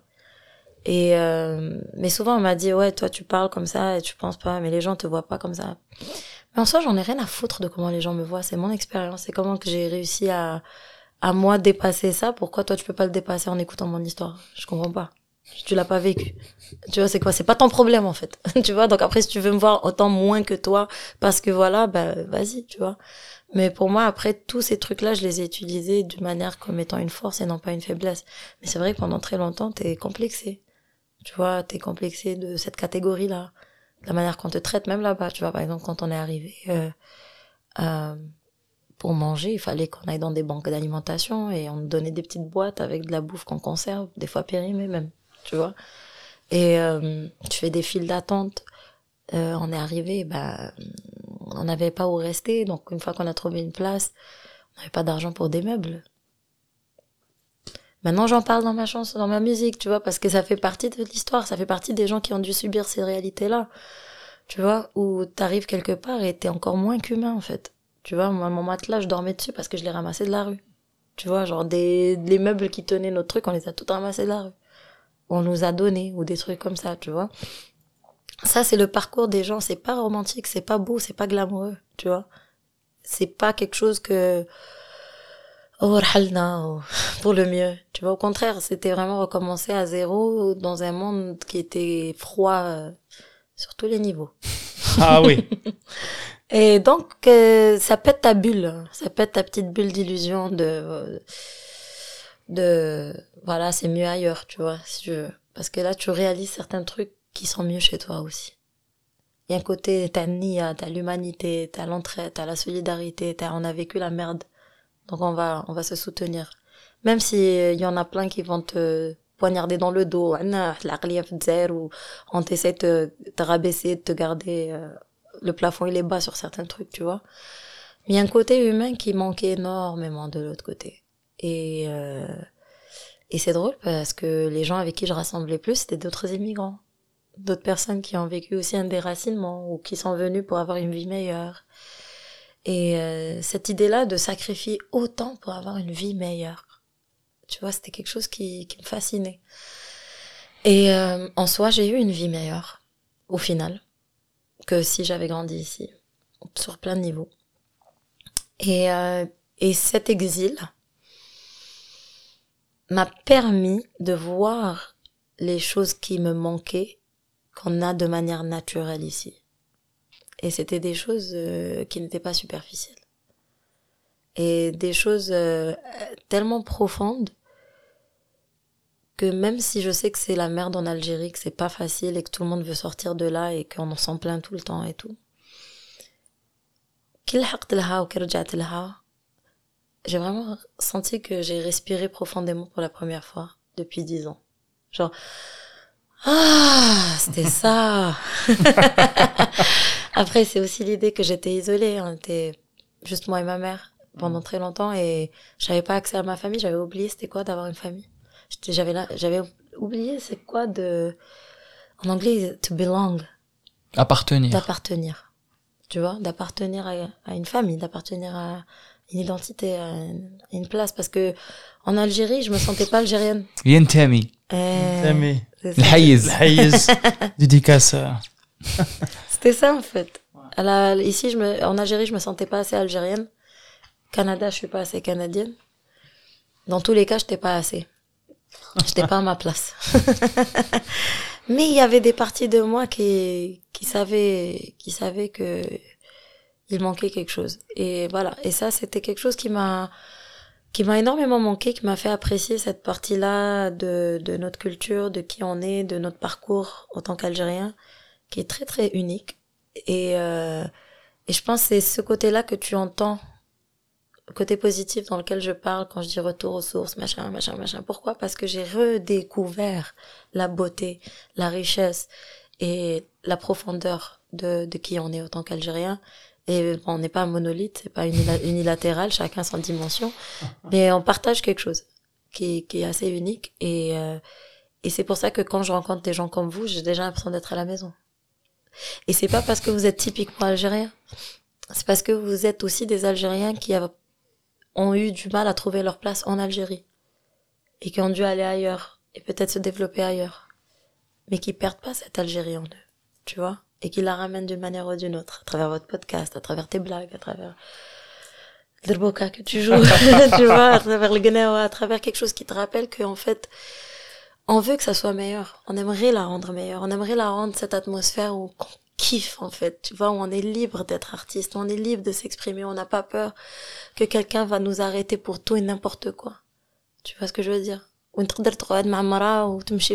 normal, tu vois tu peux avoir ton petit rendez-vous romantique normal, tu vois, personne va te, tu vois, je peux avoir mes cheveux bouclés normal, wesh.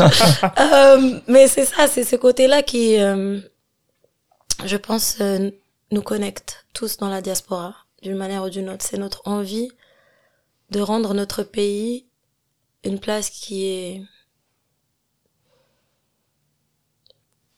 that's safe, you know? Et on n'a pas eu cette sécurité pendant très très longtemps.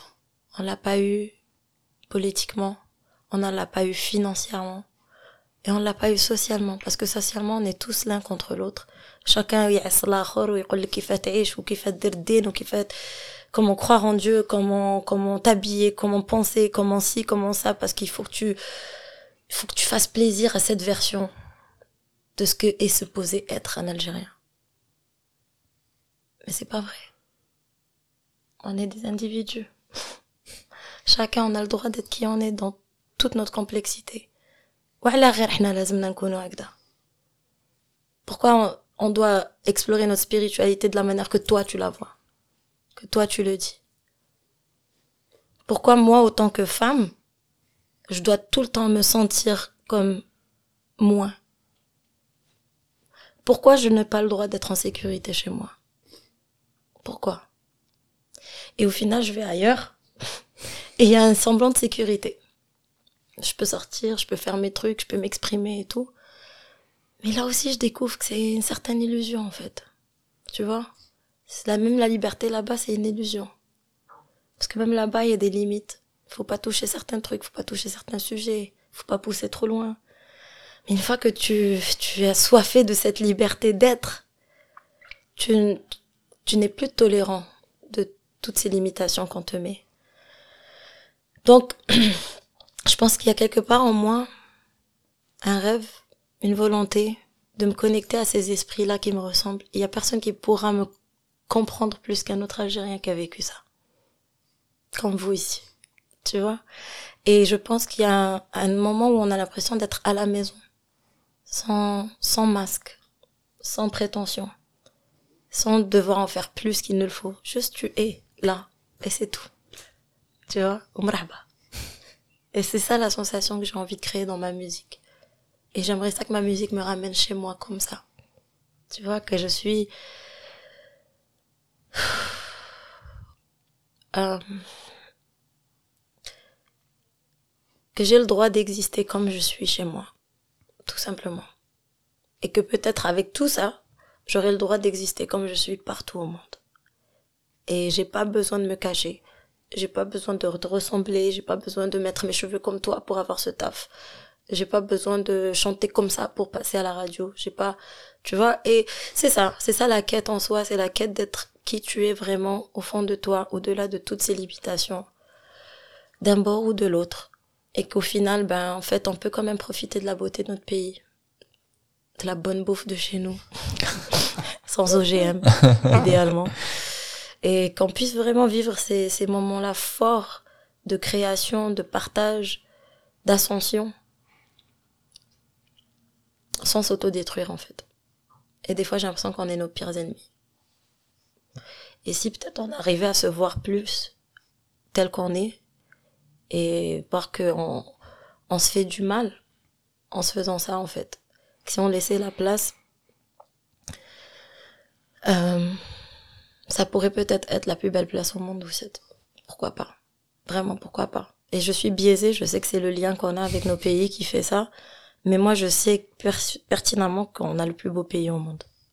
Genre, waouh Comment ça se fait هذا الطرف الدنيا هذه تاعنا نروح للجنات je dis attends c'est notre bled t'es sérieuse qui a menti tu vois j'ai l'impression d'être dans la Matrix et là je suis partie chez le gars avec les clés là tu ouvres chaque porte et tu découvres une nouvelle euh, réalité tu vois et là, je la retrouve dans la richesse des gens qui ont dépassé toute cette merde, qui ont dépassé toute cette limitation, qui ont survécu le terrorisme, qui ont survécu les, les, les guerres de, de, la, de la guerre de la France, de la libération. Quand je parle à ma mère, quand je parle à mes tantes, ils ont vécu un petit âge d'or hein, en Algérie, je pense, dans les années 70, vite fait, là. Avant que la corruption vienne prendre le dessus. Et Vite fait, là. le vite fait, là. Le vite fait, là. C'est un vite fait, là, bien québécois. Ah, ouais. Hey, là, c'est parce que des fois, là, je me dis, c'est possible. euh, non, mais c'est sûr, c'est comme j'ai, j'ai vu ça et j'ai voyé des photos d'eux en mini-jupe, euh, Je dis, attends, il y a eu un moment donné où les gens étaient... Euh, What? T'étais en bikini, moi? Euh, Non, mais ça a l'air, euh, ça a l'air superficiel de dire ça comme ça. la liberté, c'est pas de porter des mini-jupes ou de quoi. C'est pas ça. Non, non, mais c'est une figure. C'est une, figure, d'expression, tu vois. C'est une illustration. En fait, c'est ça. C'est juste que je, je, c'est drôle. Hein, mais quand j'étais euh, au Canada, quand je t'ai dit, j'ai rejeté tout. J'ai même rejeté mes cheveux. Je les ai rédits. euh, tellement j'en avais marre. Puis dans ma tête, euh, l'Algérienne n'est pas belle. L'Algérien n'est pas beau. Parce qu'il n'est pas assez européen. Parce qu'il n'est pas assez... Euh, les cheveux sont pas assez lisses, la peau est pas assez claire, les traits n'en sont pas assez fins. euh, dans tous les cas, si dans mon propre pays, moi qui représente littéralement la, la maghrébine, pourquoi pas? Moi, j'ai pas le droit de ressembler à qui je ressemble. En fait, euh, s'il y a un monde à qui je ressemble, c'est bien chez nous, hein, normalement. Mais on m'a toujours dit que c'était pas beau. Tu vois? Que les celles qui étaient belles, c'était celles qui avaient les yeux bleus, les cheveux lisses. Et à un moment donné, j'ai rejeté, euh, même moi, à quoi je ressemblais. Parce que je voulais être plus potable, plus acceptée. Peut-être qu'on, peut-être que le elle peut être belle euh, ailleurs tu vois. Et c'est drôle parce que quand j'étais là-bas, les gens étaient fascinés par mes boucles. Ah, tes cheveux. Oh mon dieu, tes cheveux. Et moi, dans ma tête, j'étais comme, mais c'est des débiles mentaux, c'est quoi leur problème et tout. Tout le monde se bat pour avoir leurs cheveux et ils me parlent de mes cheveux, tu vois. Et j'ai grave rejeté ça. Et j'étais rentrée dans une chorale gospel haïtienne. Non mais vas-y voir mon mélange de vie. Hein. 14 ans, j'arrive en train de chanter pour Jésus. et, on essayait de me convertir et tout. Je voulais jamais qu'on me convertisse. Parce que même si j'avais rejeté mon identité pendant très très longtemps, euh, je savais que j'étais pas ça non plus, tu vois. et euh, et c'est ça, j'ai rédit mes cheveux et c'était un moment qui a duré peut-être six mois. Et j'ai eu comme un déclic à un moment après ça où j'en avais marre de prendre autant de temps d'apparaître comme une personne que je n'étais pas, en fait ça prend trop de temps en fait de garder les cheveux raides quand t'as les cheveux frisés. c'est trop compliqué frère. C'est trop de produits chimiques, euh, c'est trop de d'heures avant de sortir de la maison pour qu'une goutte de pluie te foire toute ton existence. Donc c'était trop d'engagement. C'est là que mes problèmes d'engagement ont commencé. non mais c'était vraiment un rejet entier en fait de, de qui j'étais, de d'où je venais, de, de quoi et j'arrivais pas voir avoir la beauté là-dedans. Je voyais que le, le, négatif, je voyais que le difficile, je voyais que le manque de sécurité, je voyais que les bombes, je voyais que les, les guns, je voyais, j'entendais que les critiques. Je, je, voyais que les gens les fake, tu vois. Et là, j'ai eu comme un, un rejet général de l'autorité aussi, tu vois. Et je pense c'est ce qu'on appelle en général une crise d'adolescence. Mais elle était un petit peu plus amplifiée, tu vois. Une crise de tout ce que tu veux. Existentiel, déracinement, d'immigration, de dyslexie. Donc, euh, c'était ça, en fait. Euh, à un moment donné, j'ai eu un, un, petit retour à, à, à qui j'étais. J'ai commencé, ça a recommencé avec mes cheveux. Ça a recommencé avec euh, l'écoute de la musique de chez nous. Ça a recommencé à reparler d'Arja, parce que j'ai complètement arrêté parce que j'essayais tellement de m'assimiler que genre j'étais rentrée en mode anglais, anglais, anglais, maîtrise de français, maîtrise d'anglais tout de suite, sans accent. je détestais l'accent, je voulais que personne n'entende mon accent. Et là, même quand j'entendais des gens parler avec un accent, ils m'énervaient, comme si moi-même je suis pas passée par là, tu vois? Et euh, et c'est ça, ça a pris son temps, ça a pris sa, sa petite euh, phase de de reconnexion, si tu veux. Ça a pris quelques années. Et dans ces années-là, j'ai découvert que euh, euh, j'ai découvert qu'il y avait tellement de belles choses que j'ai ratées de notre histoire, de qui on est, et qui a rendu le, le Tana ce qu'il est aujourd'hui. Et ça m'a permis de rentrer parce que j'ai étudié en Sciences Po après. Et je suis rentrée à fond. En fait, j'ai étudié beaucoup, beaucoup de choses sur qu'est-ce qui nous a ramené le temps de l'irhab, Qu'est-ce qui a, qu'est-ce qui a ramené euh, les changements politiques chez nous, la mentalité? Qu'est-ce que le peuple a subi depuis, en fait, tu vois? Et euh, de voir ma mère, comment elle a été combattante. Ma grand-mère, c'était une mujahida, tu vois, et euh, qui a été torturée par les Français, qui, qui, qui, a souffert, tu vois, pour que moi, moi, la petite Mérine, je viens et je renie tout ça. T'es ouf. Genre, do you know where you come from? C'est pas rien. C'est pas rien du tout, en fait.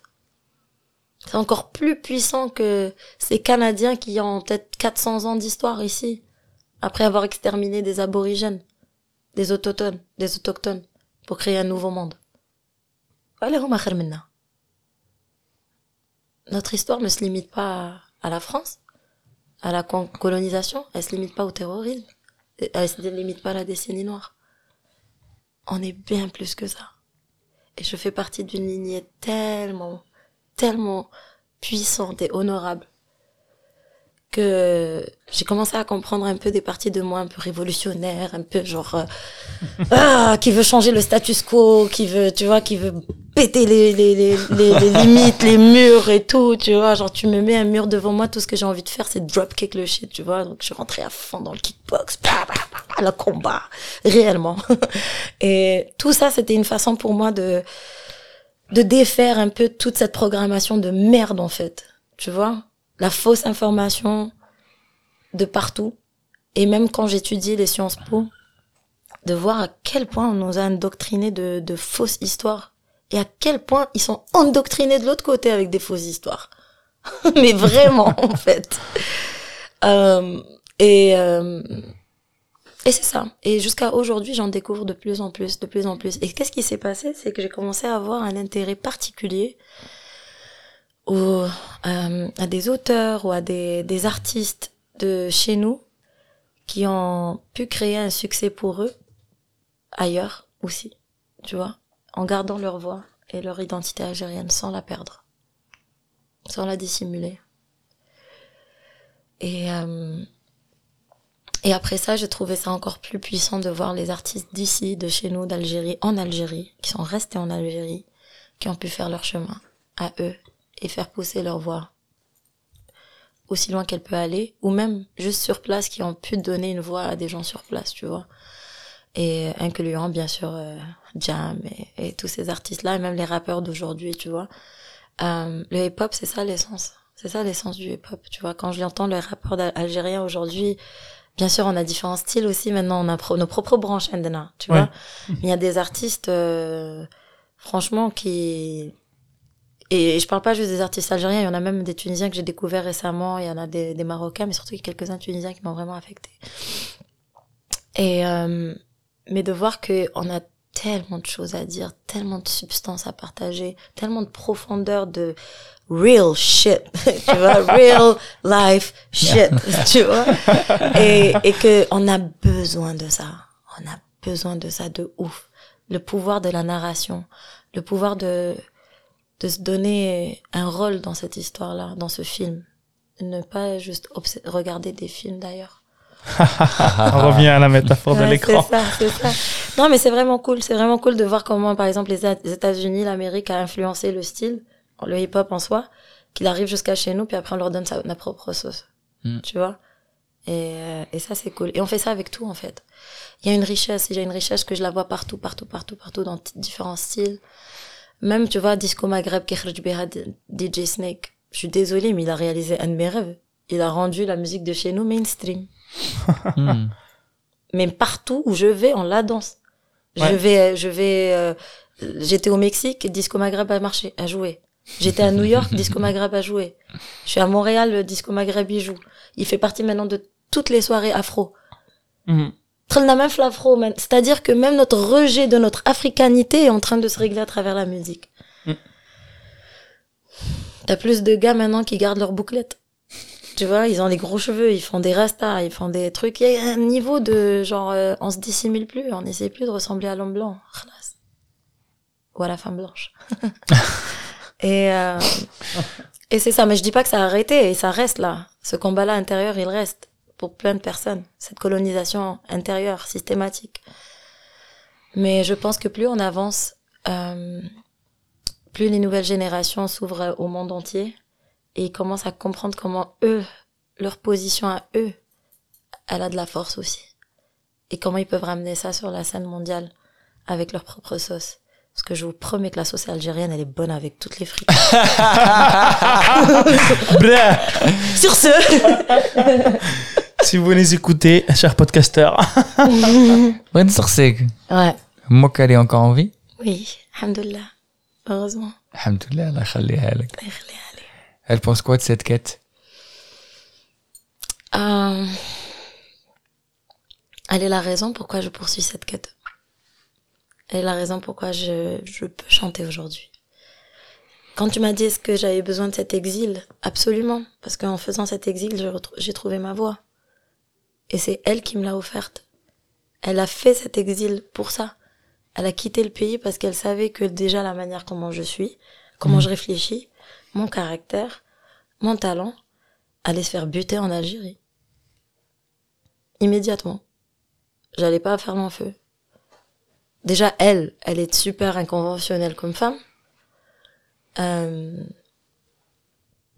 c'est vraiment un boss lady, tu vois, genre le genre de femme qui allait faire son jogging au 5 juillet, puis qui réparait sa voiture, qui changeait son huile. Les bougies. C'était une badass, tu vois. Elle l'est toujours. Mais euh, elle a fait ces sacrifices-là à l'âge de 52 ans. Elle a tout laissé derrière. Parce qu'elle s'est dit, non, ma fille, elle va avoir un futur elle allait m'offrir tout ce qu'on n'a pas pu lui offrir à elle. Tu vois, une opportunité, tout simplement. Et euh, je pense que si j'avais give up, si j'avais abandonné euh, cette quête, et cette quête-là, c'est pas juste une quête d'aller rassembler mes, mes racines musicalement et tout. C'est la quête de continuer à croire dans la valeur de cette voix, qu'elle a, qu'elle a le droit d'exister et qu'elle a une place pour raisonner et surtout qu'elle peut contribuer à un type de guérison. Tu vois, qu'elle peut inspirer, qu'elle peut faire un chemin, tu vois. Au-delà de la petite chanf Bolorine Babload. Donc euh, c'était ça, c'était vraiment la quête de se dire, euh, de continuer à se donner cette légitimité. Et euh, autant qu'artiste, c'est un peu dur des fois de se sentir légitime ou d'avoir de la valeur sur le marché. Si t'as pas les chiffres, si t'as pas les followers, si t'as pas les suivis, si t'as pas les, Mhm. le public et tout, il y a différents niveaux pour dire que t'es une artiste. euh, Après, sinon, t'as l'air d'être quelqu'un euh, qui est une perdue dans la vie, qui a un rêve qui va jamais se réaliser. Tu vois, on appelle ça le pipe dream. euh, genre l'idée de... C'est bien mignon de dire que tu chantes, mais en fait, pour dire que t'es une artiste, que dire que c'est un métier, il faut que tu sois arrivé à un certain niveau, non? Un certain niveau d'écoute. Voilà, pour toi-même, c'est tout. Mais non.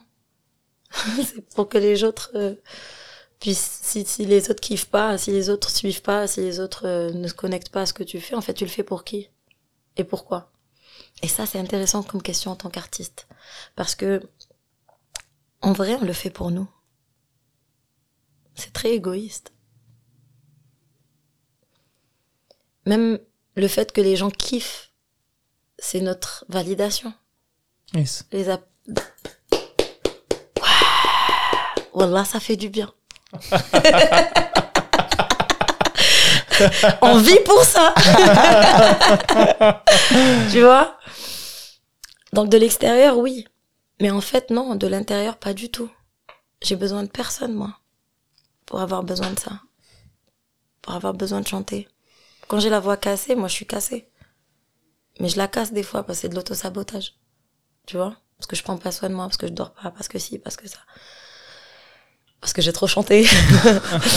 mais, euh, mais en soi, je, je sais que c'est une partie de moi intégrante parce que si je passe 3-4 jours sans chanter, je suis déprimée. Je me dis, mais pourquoi je suis déprimée? Ah ouais, j'ai pas chanté. ah ouais, j'ai pas écrit. C'est un truc de ouf. Mais donc c'est c'est intéressant comme combat de, de faire de la musique pour plaire, pour euh, pour être euh, palpable, pour être aimé, pour être euh, avoir du succès. Pour avoir du succès, il faut avoir de la popularité. Pour avoir de la popularité, il faut atteindre les masses. Pour atteindre les masses, aujourd'hui, il faut vendre son âme apparemment. En fait, depuis la nuit des temps. Mais euh, depuis la nuit de l'industrie. Mais il y, a une- il y a une certaine partie que tu dois vendre, tu dois sacrifier pour être palpable aux autres. Mais vraiment, l'artisan, l'artiste en soi, il ne devrait pas essayer de plaire à personne, à part à son essence même, à part honorer cette, la source qui te nourrit, qui a planté ce truc en toi, tu vois. Et quand tu réponds à ça, en fait, tu vas trouver qu'il y a plein de personnes qui te ressemblent, en fait. Et qui connectent aussi à ces trucs-là sans que tu aies besoin de te plier en quatre pour leur plaire à eux, de faire un parti de, d'un format spécifique, spécifique est digestible. Et ça, je trouve tellement inspirant d'avoir des artistes comme ça qui ont, qui ont juste transpercé toutes les normes, toutes les formes de ce qui marche en ce moment, de ci, de ça. Tu vois, ils ont transcendé ça juste par la force de leur art. Il y en a d'autres que c'est un peu plus difficile d'arriver là, tu vois. Et on doit prendre quelques raccourcis, on doit s'ajuster un peu pour être plus digestible, pour être plus accessible, si tu veux. Et, euh, et ça, c'est un- une belle danse à faire. Parce que le, la vie, c'est ça. C'est entre euh, la vie intérieure et la vie extérieure. C'est entre euh, ce qui se passe dans ta tête, dans ton cœur, dans ton âme, et ce qui se passe à l'extérieur, ce qui est projeté à l'extérieur. Et après, c'est à dire, euh, c'est qui qui vient en premier, tu vois C'est l'œuf ou le poule Est-ce que c'est mon poule ou c'est l'œuf Tu vois Is it the chicken or the egg? Non, mais vraiment, tu te dis, est-ce que je fais de la musique pour que ça pète sur scène Donc, je le fais parce que je sais que le public va réagir. Donc, en soi, tu tu t'ajustes à quelque chose? Ou est-ce que ça vient de toi de manière innée et après le public répond à ça. Tu vois? Euh, et c'est une danse très très intéressante parce que des fois toi t'es très subjectif. Ta version de voir les choses ou ta, version de d'assimiler des émotions de, de, de voir le monde et tout peut être très clair pour toi. Mais pour le monde c'est comme what the fuck? Moi j'ai pas vu la Matrix, mais qu'est-ce qu'elle raconte? Tu vois, genre dans le sens que tes repères à toi, tes références à toi, Ouais. sont pas nécessairement universelles. Donc c'est important de prendre le pouls aussi. C'est important que quand tu es sur scène, bah, que le public réponde, qu'il soit touché. Tu vois? Pourquoi sinon après tu le fais en fait Si c'est pas pour qu'il soit partagé? Donc je pense que j'ai découvert deux, deux, deux, deux versions. Tu vois, la partie de la musique qui moi me fait vibrer, que je kiffe chez moi, dans mon salon, dans, dans ma chambre, dans mon dans ma cuisine, quand je cuisine et tout, et que je peux garder juste pour moi. que personne ne connaît, que personne n'écoute. Peut-être qu'un jour ils la découvriront, tu vois. Et là, j'ai une autre version que je pense que j'ai appris à, à connecter avec, avec le monde extérieur, à voir vraiment, ah, c'est ça qui touche les gens. C'est, c'est comme ça qu'on, qu'on, qu'on me capte, moi, tu vois et qu'on arrive à, à- c'est vraiment une langue à parler quoi. Tu vois c'est vraiment cool que j'appuie parler un petit peu français cassé mal placé. Tu vas peut-être comprendre peut-être me dire comment je peux prendre le coin de rue etc mais une fois que je maîtrise la langue il y a pratiquement plus de barrière une fois que tu maîtrises l'accent ben là on te voit plus comme un immigrant. On met plus cette limite sur toi tu vois parce que tu as maîtrisé leur langue. Et pour moi c'était ça avec la musique. C'est une langue universelle c'est une langue d'émotion. Et euh, ces mélodies-là, ces, ces mots qu'on choisit, c'est comment on les place, etc. Et ben, des fois, c'est inspiré de tellement de différentes parties qui existent déjà. Et tout ce qu'on a à faire, c'est de laisser cette petite lumière intérieure s'injecter à tout ça qui existe déjà. Et ajouter sa propre touche et voir comment les gens peuvent se retrouver là-dedans et kiffer. Et après, moi, quand je suis sur scène, ben, je sais que Dieu m'a donné quelque chose. C'est que quand j'ouvre ma bouche et que je chante, les gens sont touchés déjà. Et pendant très longtemps, je l'avais pas compris ça. J'avais pas compris. Je l'avais pas vu, je le voyais pas, je me je, je, je me sous-estimais énormément, tu vois. Et une fois que j'ai compris que ma force était pas nécessairement parce que je suis une artiste comme ci ou comme ça, c'était parce que j'ouvrais ma bouche et que ma voix transpertait non n'importe qui dans n'importe quelle langue. Et, euh, et là, ça m'a donné une nouvelle façon de voir les choses où j'étais comme, ok, I can be who I am anywhere as long as I'm true to who I am and my voice. Et là, je peux voir qu'est-ce que les gens kiffent, oui. Et là, je, si moi je kiffe aussi, bah, je vais leur donner ça. Tu vois, mais si je kiffe pas, je te le donne pas. Tu vois ce que je veux dire? Et si je le kiffe dans ma sauce à moi, c'est ça mon rôle en ce moment. C'est vraiment de laisser ça parler plus fort que ce qui va jouer à la radio nécessairement. Et maintenant, je suis dans un sens, dans un centre où je me dis, j'ai une cible à toucher et cette cible-là me ramène chez moi en Algérie. Et pour que je rep- reparte en Algérie, euh, c'est quoi que moi je kiffe de ma culture? Qu'est-ce qui me fait moi vibrer? Ah bah c'est ça, ok. But guess what? Hip Hop me donne l'opportunité de sampler des shit de chez moi. Tu vois? Maintenant je peux faire des du alaoui, du du du du, du, brou- brouali et rapper sur ça. Tu vois? Et raconter tout ce que je veux raconter là-dessus. Et voilà, c'était vraiment cette quête-là de me dire, bon, ben, à qui je parle au final? Eh ben, je parle à la petite Myriam. Vraiment. C'est cette meuf-là que je veux faire kiffer. Et cette meuf-là, elle existe partout. Et je la vois partout en Algérie. De plus en plus. Et elle veut, elle veut parler, elle veut exister, elle veut se faire voir. Et elle a le droit, elle a là sa place. Et je vais lui donner cette putain de place. Tu vois, c'était vraiment ça mon kiff avec ce projet. Et ma mère, dans tout ça, elle m'a donné que des ailes. Jamais des bâtons, jamais des, des limitations. Elle, a- elle croit tellement en moi, elle croit en moi plus que je ne crois en moi. Donc euh, je ne peux que tout faire pour honorer ça maintenant. Ouais. J'étais très chanceuse d'avoir une mère comme elle. D'avoir cette maman, c'est comme le, le, le prix d'une vie. ouais. Oui. Donc ouais. La madre mia.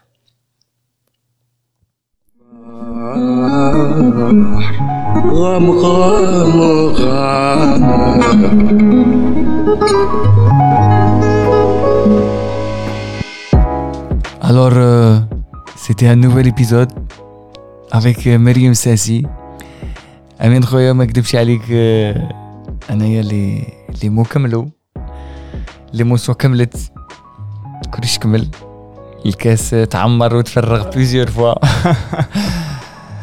اليك الكلمة على بالي باللي آه، عندي جاتني واحد الكلمة d'ailleurs elle est issue de, de ta région et de sa région à elle جرجرتنا جرجير كما يقولوا جرجرتنا جرجير franchement c'est c'est très rare euh, qu'on qu'on atteint ce- ces, ces moments-là dans Zitkes et euh, j'aime beaucoup euh, j'aime beaucoup la forme que ça prend parce que j'ai l'impression que Zitkes est devenu plus grand que nous finalement. Il est devenu adolescent, il commence à s'affirmer. Vraiment, euh, bref. C'est. non, mais c'est vrai, c'est vrai. Je, je, moi, c'est l'un des, je pense, les premiers épisodes où ça me dépasse. Moi, ça m'a dépassé. Les émotions à la fin m'ont dépassé. J'ai pas pu euh, exprimer. Parce que, voilà, à un moment donné. Euh, Qu'est-ce qu'on a dit que le silence. L'équipe. J'espère que vous avez passé un bon moment. N'hésitez pas à nous écrire. Même si vous voulez pas nous écrire, c'est pas grave. Envoyez des messages vocaux, faites ce que vous voulez. Euh, c'est toujours un, c'est toujours un plaisir vraiment. C'est un, c'est un, c'est vraiment un honneur d'être dans vos oreilles. J'espère que c'est réciproque. Comme d'habitude, bien sûr. Ben Rabanto, euh, Zidokes.